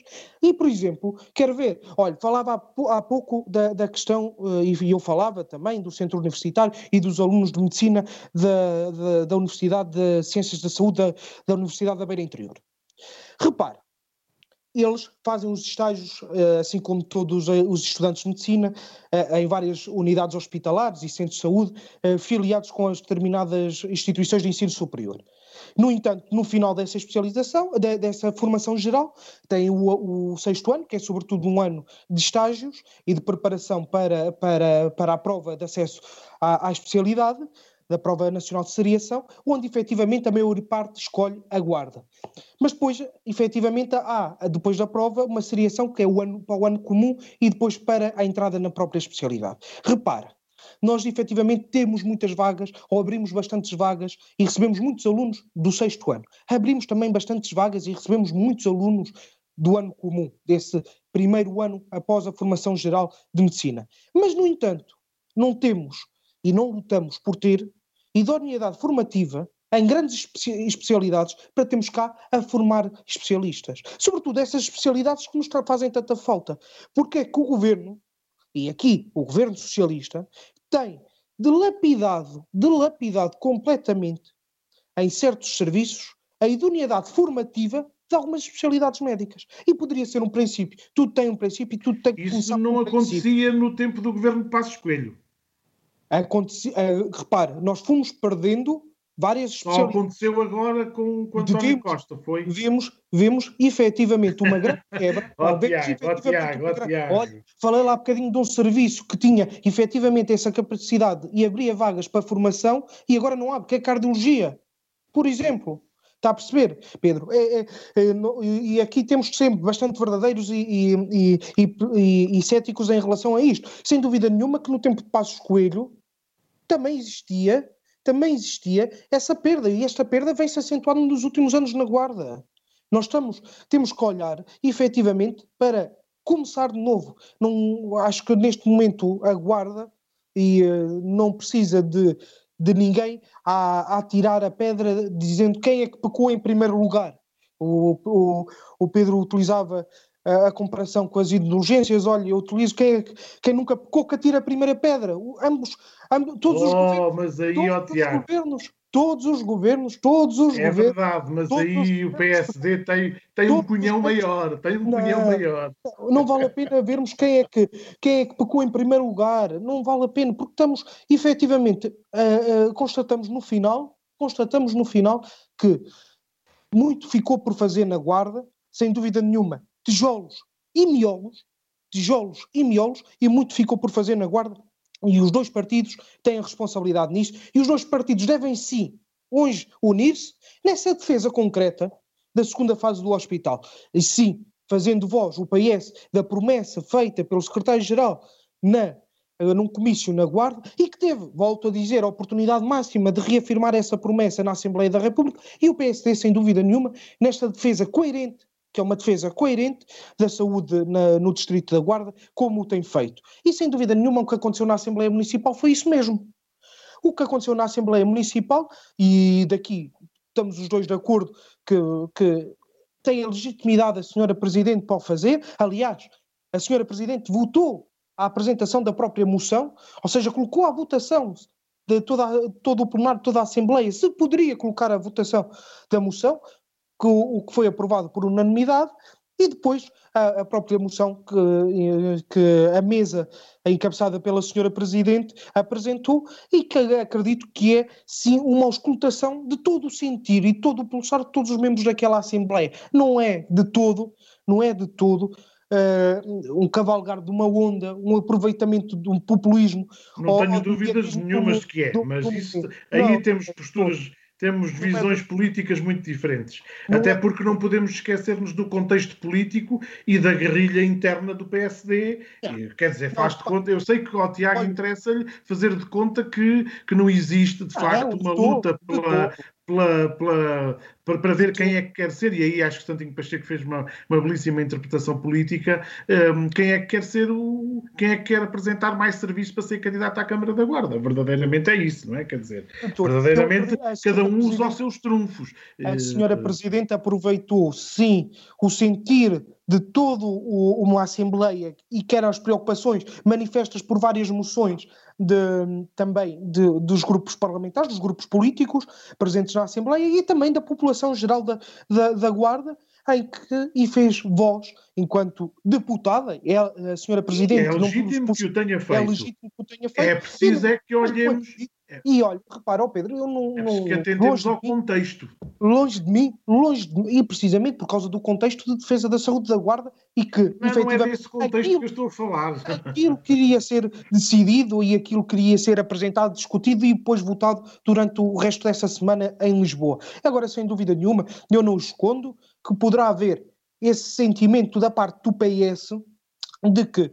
E, e é natural que isso aconteça, estamos, estamos a pouco mais uh, pouco menos de um ano de, das eleições autárquicas, é natural que o PS queira uh, imprimir na população da Guarda e na sociedade em geral esse sentimento de que no PSD ninguém se entende. Eu já o disse. não, não, mas isso não é preciso ser o PS a querer imprimi-lo. O PSD todos os dias dá pontapés na atmosfera e na gramática em todo o lado a mostrar que isso está a acontecer dentro da, do PSD. Desculpe, quer dizer, isto é, é tão evidente, tão evidente, que qual, o maior leigo em política, em análise política, não, consegue perceber que andam todos à cabeçada, não é? Quer não, repare, de tudo. E, de, e, e, e, veja como, olha, falávamos no último, no último quarto poder, num quarto poder extra, como seria esta Assembleia Municipal? Se seria mais parecida com a última de junho ou com a primeira de junho? Olha, foi muito mais parecida, como eu defendi uh, com a primeira de junho. Uma relativa, relativa não, uma total calma e solidariedade entre o PSD, Grupo Municipal e Executivo Camarário. Foi uma total solidariedade calma e defesa de todo o trabalho que o Executivo Camarada está a fazer. Vemos perfeitamente que não existem dois PSDs. Existe oh, um PSD, não, não, não, existe um PSD, existe um PSD que está, que está responsável pelos, pelos destinos desta cidade, existe esse PSD que tem essa missão e que encara Por com o sentido é que existe um PSD que questiona o trabalho do PSD da Câmara, não, não é? Não, não, não e que questiona, diz que não é assim. Não questiona, não questiona. alerta, alerta, alerta, como qualquer partido político faz. O PS não alerta. Olha, mas, oh, mas oh, lá está, alerta como qualquer partido político não, faz, qualquer partido não, da oposição, não, que é o PS. De todo, Exatamente. De todo. De todo. Então o, o, o PS não alerta o governo acerca dos desafios que quer para a Guarda? Estará Natural, a fazer oposição à Guarda? Estará a fazer oposição ao Mas governo? Mas não lhe faz oposição, como é óbvio. Mas aí o que é que está a fazer? Está a alertar. Tal como o PSD alerta o Executivo acerca dos seus projetos e do seu trabalho. Como o PS da Guarda, acredito e assim o espero, faça essa defesa junto do governo, sem lhe fazer oposição, assim também o espero. Faz certeza, isso não tenha dúvidas, mas ó Tiago, mas, eu, gosto da sua, eu gosto da sua é eu gosto da sua leitura política, eu, eu delicio-me com a sua leitura política sobre a guerrilha interna do PSD. Eu sei que é um pacifista e sei que, que, que, tudo, tudo fará para pacificar e que é o seu sonho ver o PSD pacificado, mas olhe que essa não é a realidade que transparece da qualquer coisa que acontece. Sai conferência de imprensa. Isto faz-me lembrar outros tempos e de outros partidos. Qualquer coisa que acontece, sai conferência de imprensa, sai comunicação complicado. São, portanto... são formas e maneiras, Pedro, são formas e maneiras de, de, de olhar a política e, e, de fazer esse trabalho político. Não quer dizer que seja errada, que seja certa.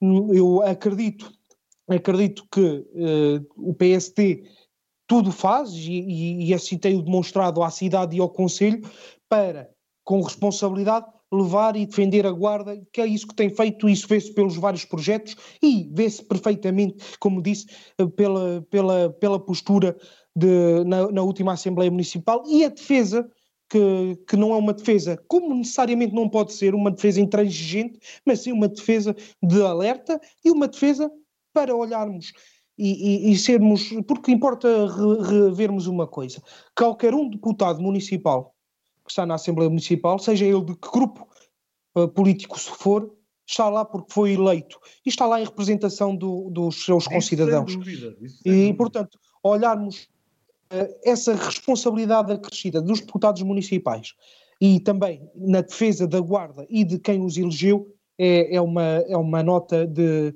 de, de muito bom tom que o PSD dá e é uma nota de responsabilidade e que nos responsabiliza e muito e sem dúvida nenhuma é, o, é algo que a Guarda nota que, tem, que, que, o PSD tem feito. Eu não, não quero dizer que ele não seja pacifista, eu sem dúvida nenhuma que gostava que, que, que, que, houvesse maior união dentro dos partidos, mas também dentro do PS, dentro do PSD, porque efetivamente a desunião dentro dos partidos causa mal-estar e impede muitas das vezes em todos os partidos. O PS também tem desunião e, aliás, falámos nisso no último quarto poder, relativamente à apresentação de candidaturas, assim à pressa ou sem ser à pressa. Não interessa, falámos e tivemos a oportunidade de debater isso uh, no, no, último quarto poder, mas uh, sem dúvida nenhuma acredito que o, o, as divisões que possam haver dentro dos partidos impedem também um desenvolvimento de políticas concretas para o Conselho para a cidade e para o país,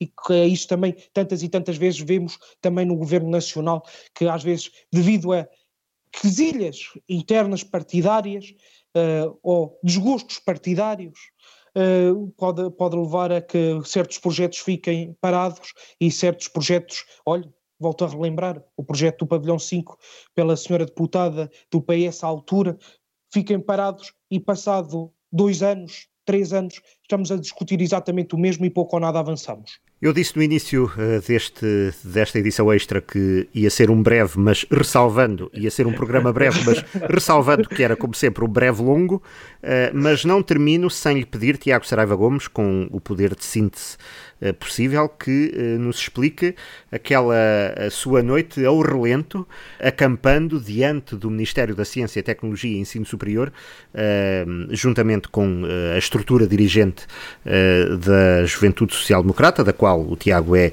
coordenador nacional para o ensino superior, em protesto contra a discrepância, uh, segundo a vossa leitura, uh, entre aquilo que o governo anuncia uh, sobre quanto ao alojamento dos estudantes do ensino superior e a realidade do número de camas disponíveis no início deste ano letivo. Efetivamente, passamos uma, uma noite e manhã diferentes à porta uh, tanto eu enquanto coordenador nacional, como por exemplo o Alexandre Poço enquanto enquanto presidente da, da, Nacional e também João Pedro Louro enquanto secretário-geral, uh, passámos e acompanhados de mais alguns, atendendo sempre ao limite dos ajuntamentos que a pandemia impõe, mas uh, uma noite ao relento uh, em, em, tendas, porque entendemos que é a única resposta que este governo, e nomeadamente uh, pelo senhor ministro Manuel Leitor, dá aos estudantes e aos jovens estudantes do ensino superior, em que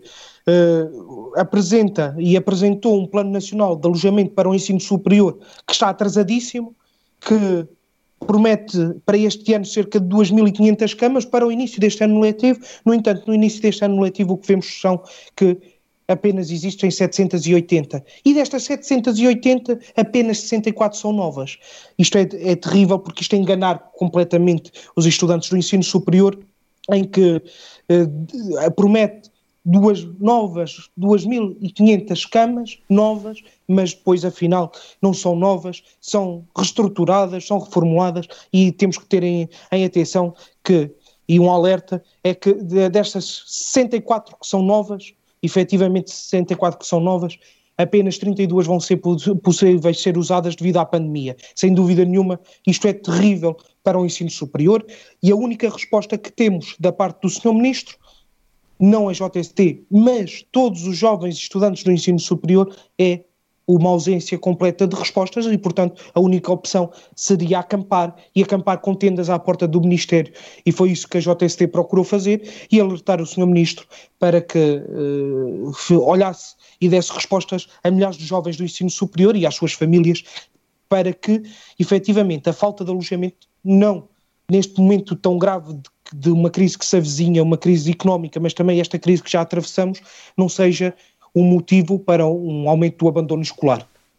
Isto leva-nos também à questão eh, que anda de ano letivo em ano letivo, a questão do futuro eh, da pousada da juventude da Guarda e do aproveitamento ou não aproveitamento enquanto residência de estudantes, sendo certo que o Tiago Saraiva Gomes, enquanto dirigente político, uh, deu a cara, uh, como outras estruturas, que nem, são, nem, nem sequer são da, da esfera política, a Federação das Associações Juvenis do Distrito da Guarda, por exemplo, deram a cara contra essa solução, dizendo que o alojamento de estudantes do ensino superior pode passar por alternativas que não aguarda prescindir e deixar de ter uh, esta valência uh, da pousada da juventude. Eh, na guarda, na guarda e nós assistimos ao, efetivamente no último verão e, e acredito que nos próximos anos uh, possamos, existir, uh, possamos assistir a isso mesmo, que é uh, a questão de um aumento de, da procura de, de, de, territórios do interior e territórios turísticos do interior, mas também atendendo aos, ao, às candidaturas da Capital Europeia da Cultura, por exemplo, da Guarda, a esta abertura da Cimeira Ibérica, a esta abertura a territórios ibéricos, nós temos que olhar efetivamente para a Guarda e para a Pousada da Juventude como uma possibilidade para a reabertura da mesma. E a Guarda não pode nem deve perder a Pousada da Juventude. Sem dúvida nenhuma, uma situação excepcional, como é o caso da pandemia, devido a cortes de quartos, por exemplo, ou então, algo que, que, que, assistimos também na pandemia na Guarda, a questão dos alunos PALOP, que, que são um subgrupo de, que procura, que, que têm efetivamente menos condições para, para no, dentro dos estudos, mas que a Câmara Municipal da Guarda já procurou encontrar uma solução e já a encontrou, nomeadamente com a questão do Centro Apostólico em colaboração com a Diocese da Guarda. Portanto, não acredito e, e que a, a, pousada poderá sim uh, servir como meio de, de, de, emergência nesta situação de pandemia, com muitas cautelas, mas não pode, a Guarda não pode prescindir de uma causa da juventude, como eu disse na altura e dei a cara na altura, de uma Casa da Juventude e, sobretudo, dessa configuração com a rede de pousadas internacional, que é importantíssimo para a Guarda e para a afirmação da Guarda enquanto modelo turístico internacional, mas também nacional. Pedro Pires, algo a este respeito para terminarmos este breve longo, ou este Não longo breve? Começar pelo mau, pelo mau comportamento, entre aspas, da JTSD à porta do Ministério da, da, da, Ensino Superior. mau comportamento, entre aspas, entre aspas, ó, Sim. Tiago. Eu confesso. Todos cumprimos todos os requisitos. Todos os requisitos, exatamente. Mas é este tipo também de, de, de, protesto que se espera de uma organização de, de, juventude, não é? A irreverência é qualquer. Se não, for, se não for nesta altura, também não há outra, não é? Quer dizer. E portanto, uh, mas, mas dizer que embora, embora tenha dado conta dessa, dessa situação, me parece um bocadinho injusto o, por, só por isto, só porque acho que, apesar de tudo, o trabalho do Ministro da CIDA, da, da, do Ensino Superior, tem sido, de facto, e do Ministério do Ensino Superior, tem sido um bom trabalho, e é olharmos para este ano e vermos o reflexo do número de vagas que foram abertas, um, também no, nas regiões do interior, é vermos o, o, o número de colocações um, verificado este ano, uh, que superou, enfim, uh, todas as expectativas, e portanto, e, vermos também o, bom trabalho que tem sido feito por, por pelo Ministério da, do Ensino Superior, independentemente aqui das reivindicações muito legítimas que possam ser aqui da, da, da fruto da irreverência da, do, do, daqui do nosso coordenador de ensino superior da JSD, nosso conterrâneo e amigo. mas independentemente exatamente isso. Ehm, eu também nunca fui um apologista da transformação, como se sabe, da pousada da juventude ehm, da Guarda numa residência de estudantes. Ehm, sei que que tem havido conversações sobre o assunto, pelo menos fomos ouvindo o Presidente da Câmara dizê-lo e o próprio Presidente Politécnico também foi avançando um, ao longo deste, deste tempo. Uh, não sei o que é que vai acontecer à Pousada da Juventude. Eu gostava que a Pousada da Juventude, mas isto é, uma, é apenas uma, uma a minha convicção pessoal, eu gostava que a Pousada da Juventude pudesse continuar a ser uma boa Pousada da Juventude, até para, por tudo aquilo que, que, foi, foi sendo a nossa argumentação ao longo do tempo. Uh, Agora, também digo, eh, para estar na circunstância em que está, eh, é preferível transformar-se em qualquer coisa que seja útil para a cidade e que seja útil para responder aos desafios, seja do ensino superior, seja daquilo que, que for considerado eh, mais importante para a nossa cidade e para a região.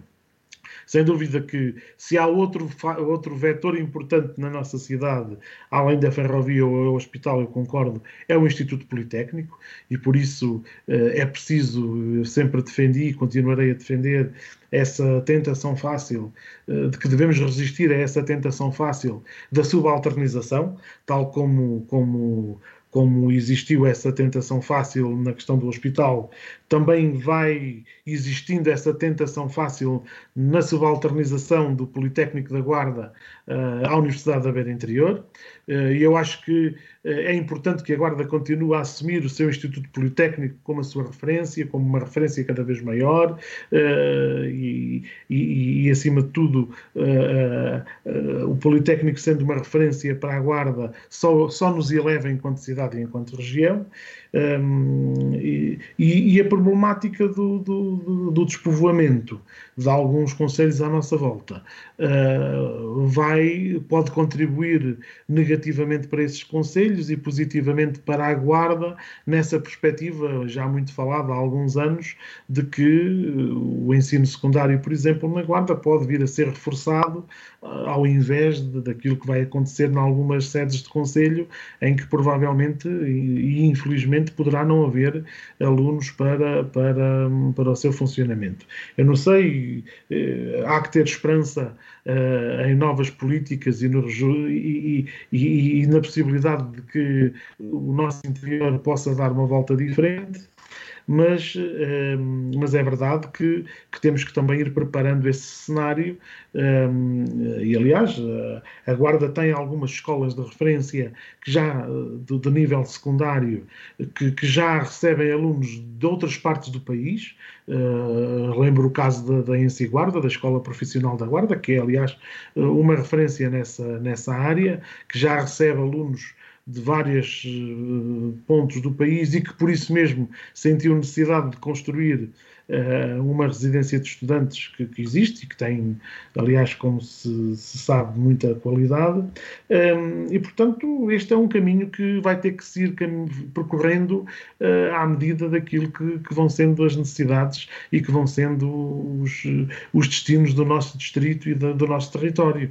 Mas o ideal era que não necessitássemos de o fazer e que pudéssemos, de facto, um, poder responder de outra forma em cada conselho do, do, do nosso distrito. Agora, o, o Tiago tem, foi uma das vozes sempre muito atuantes relativamente à questão dos PALOP e à situação dos PALOP. Um, todos reconhecemos esse mérito um, de ter levantado a voz em termos políticos por, por essa situação. Uh, e a verdade é que tem efetivamente que se que se tentar eh, encontrar uma solução para esse problema.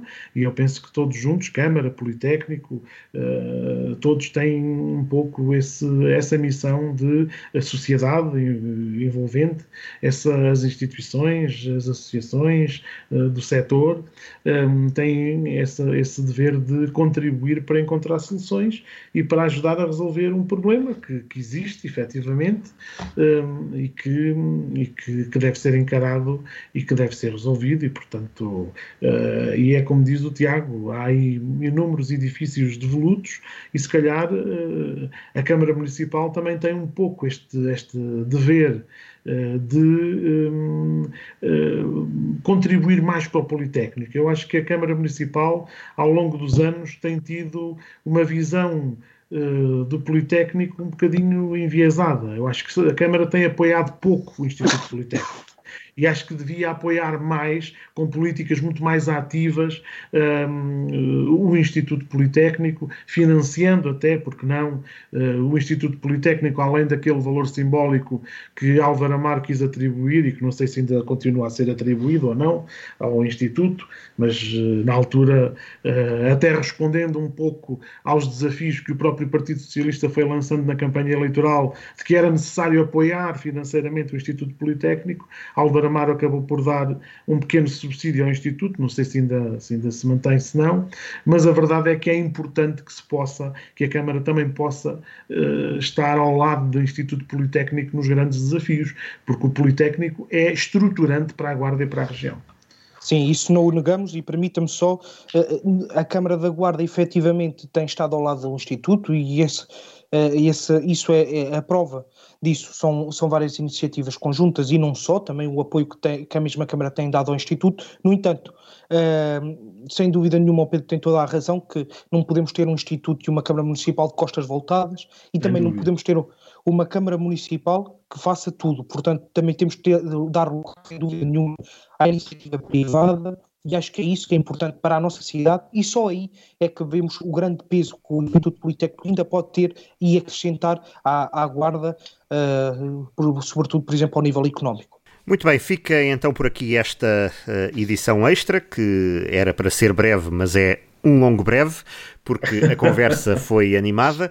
Começámos Nunca pela. conseguimos. Nunca conseguimos, e ainda bem, faz parte da dinâmica uh, deste programa e da paixão também que pomos na análise e no debate dos acontecimentos. Começámos a conversa com a antevisão da Cimeira Ibérica e, no fim de contas, tudo andou à volta uh, deste tema, porque tudo anda ligado uh, às expectativas da Guarda, ao papel que a Guarda tem neste eixo que se pode começar a desenhar a partir deste sábado e também uh, à esperança de que daqui a tempos possamos dizer que a solução uh, para a, a, recuperação e a resiliência à escala ibérica e aquilo que os dois países apresentaram como plano conjunto uh, na União Europeia para a saída da crise se poderá chamar a estratégia da guarda.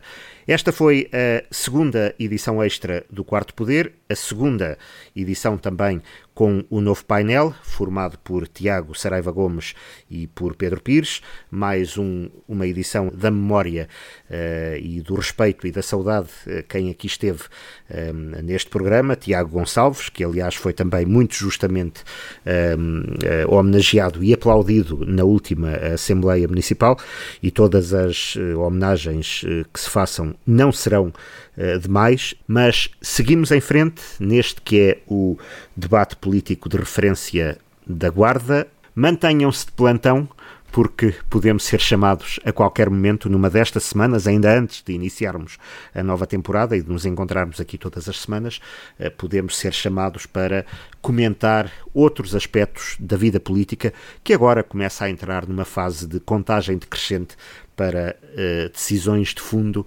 Portanto, haverá muito para dizer, haverá muito para comentar. Pedro Pires, Tiago Saraiva Gomes, obrigado uh, por mais esta edição e encontramos-nos em breve.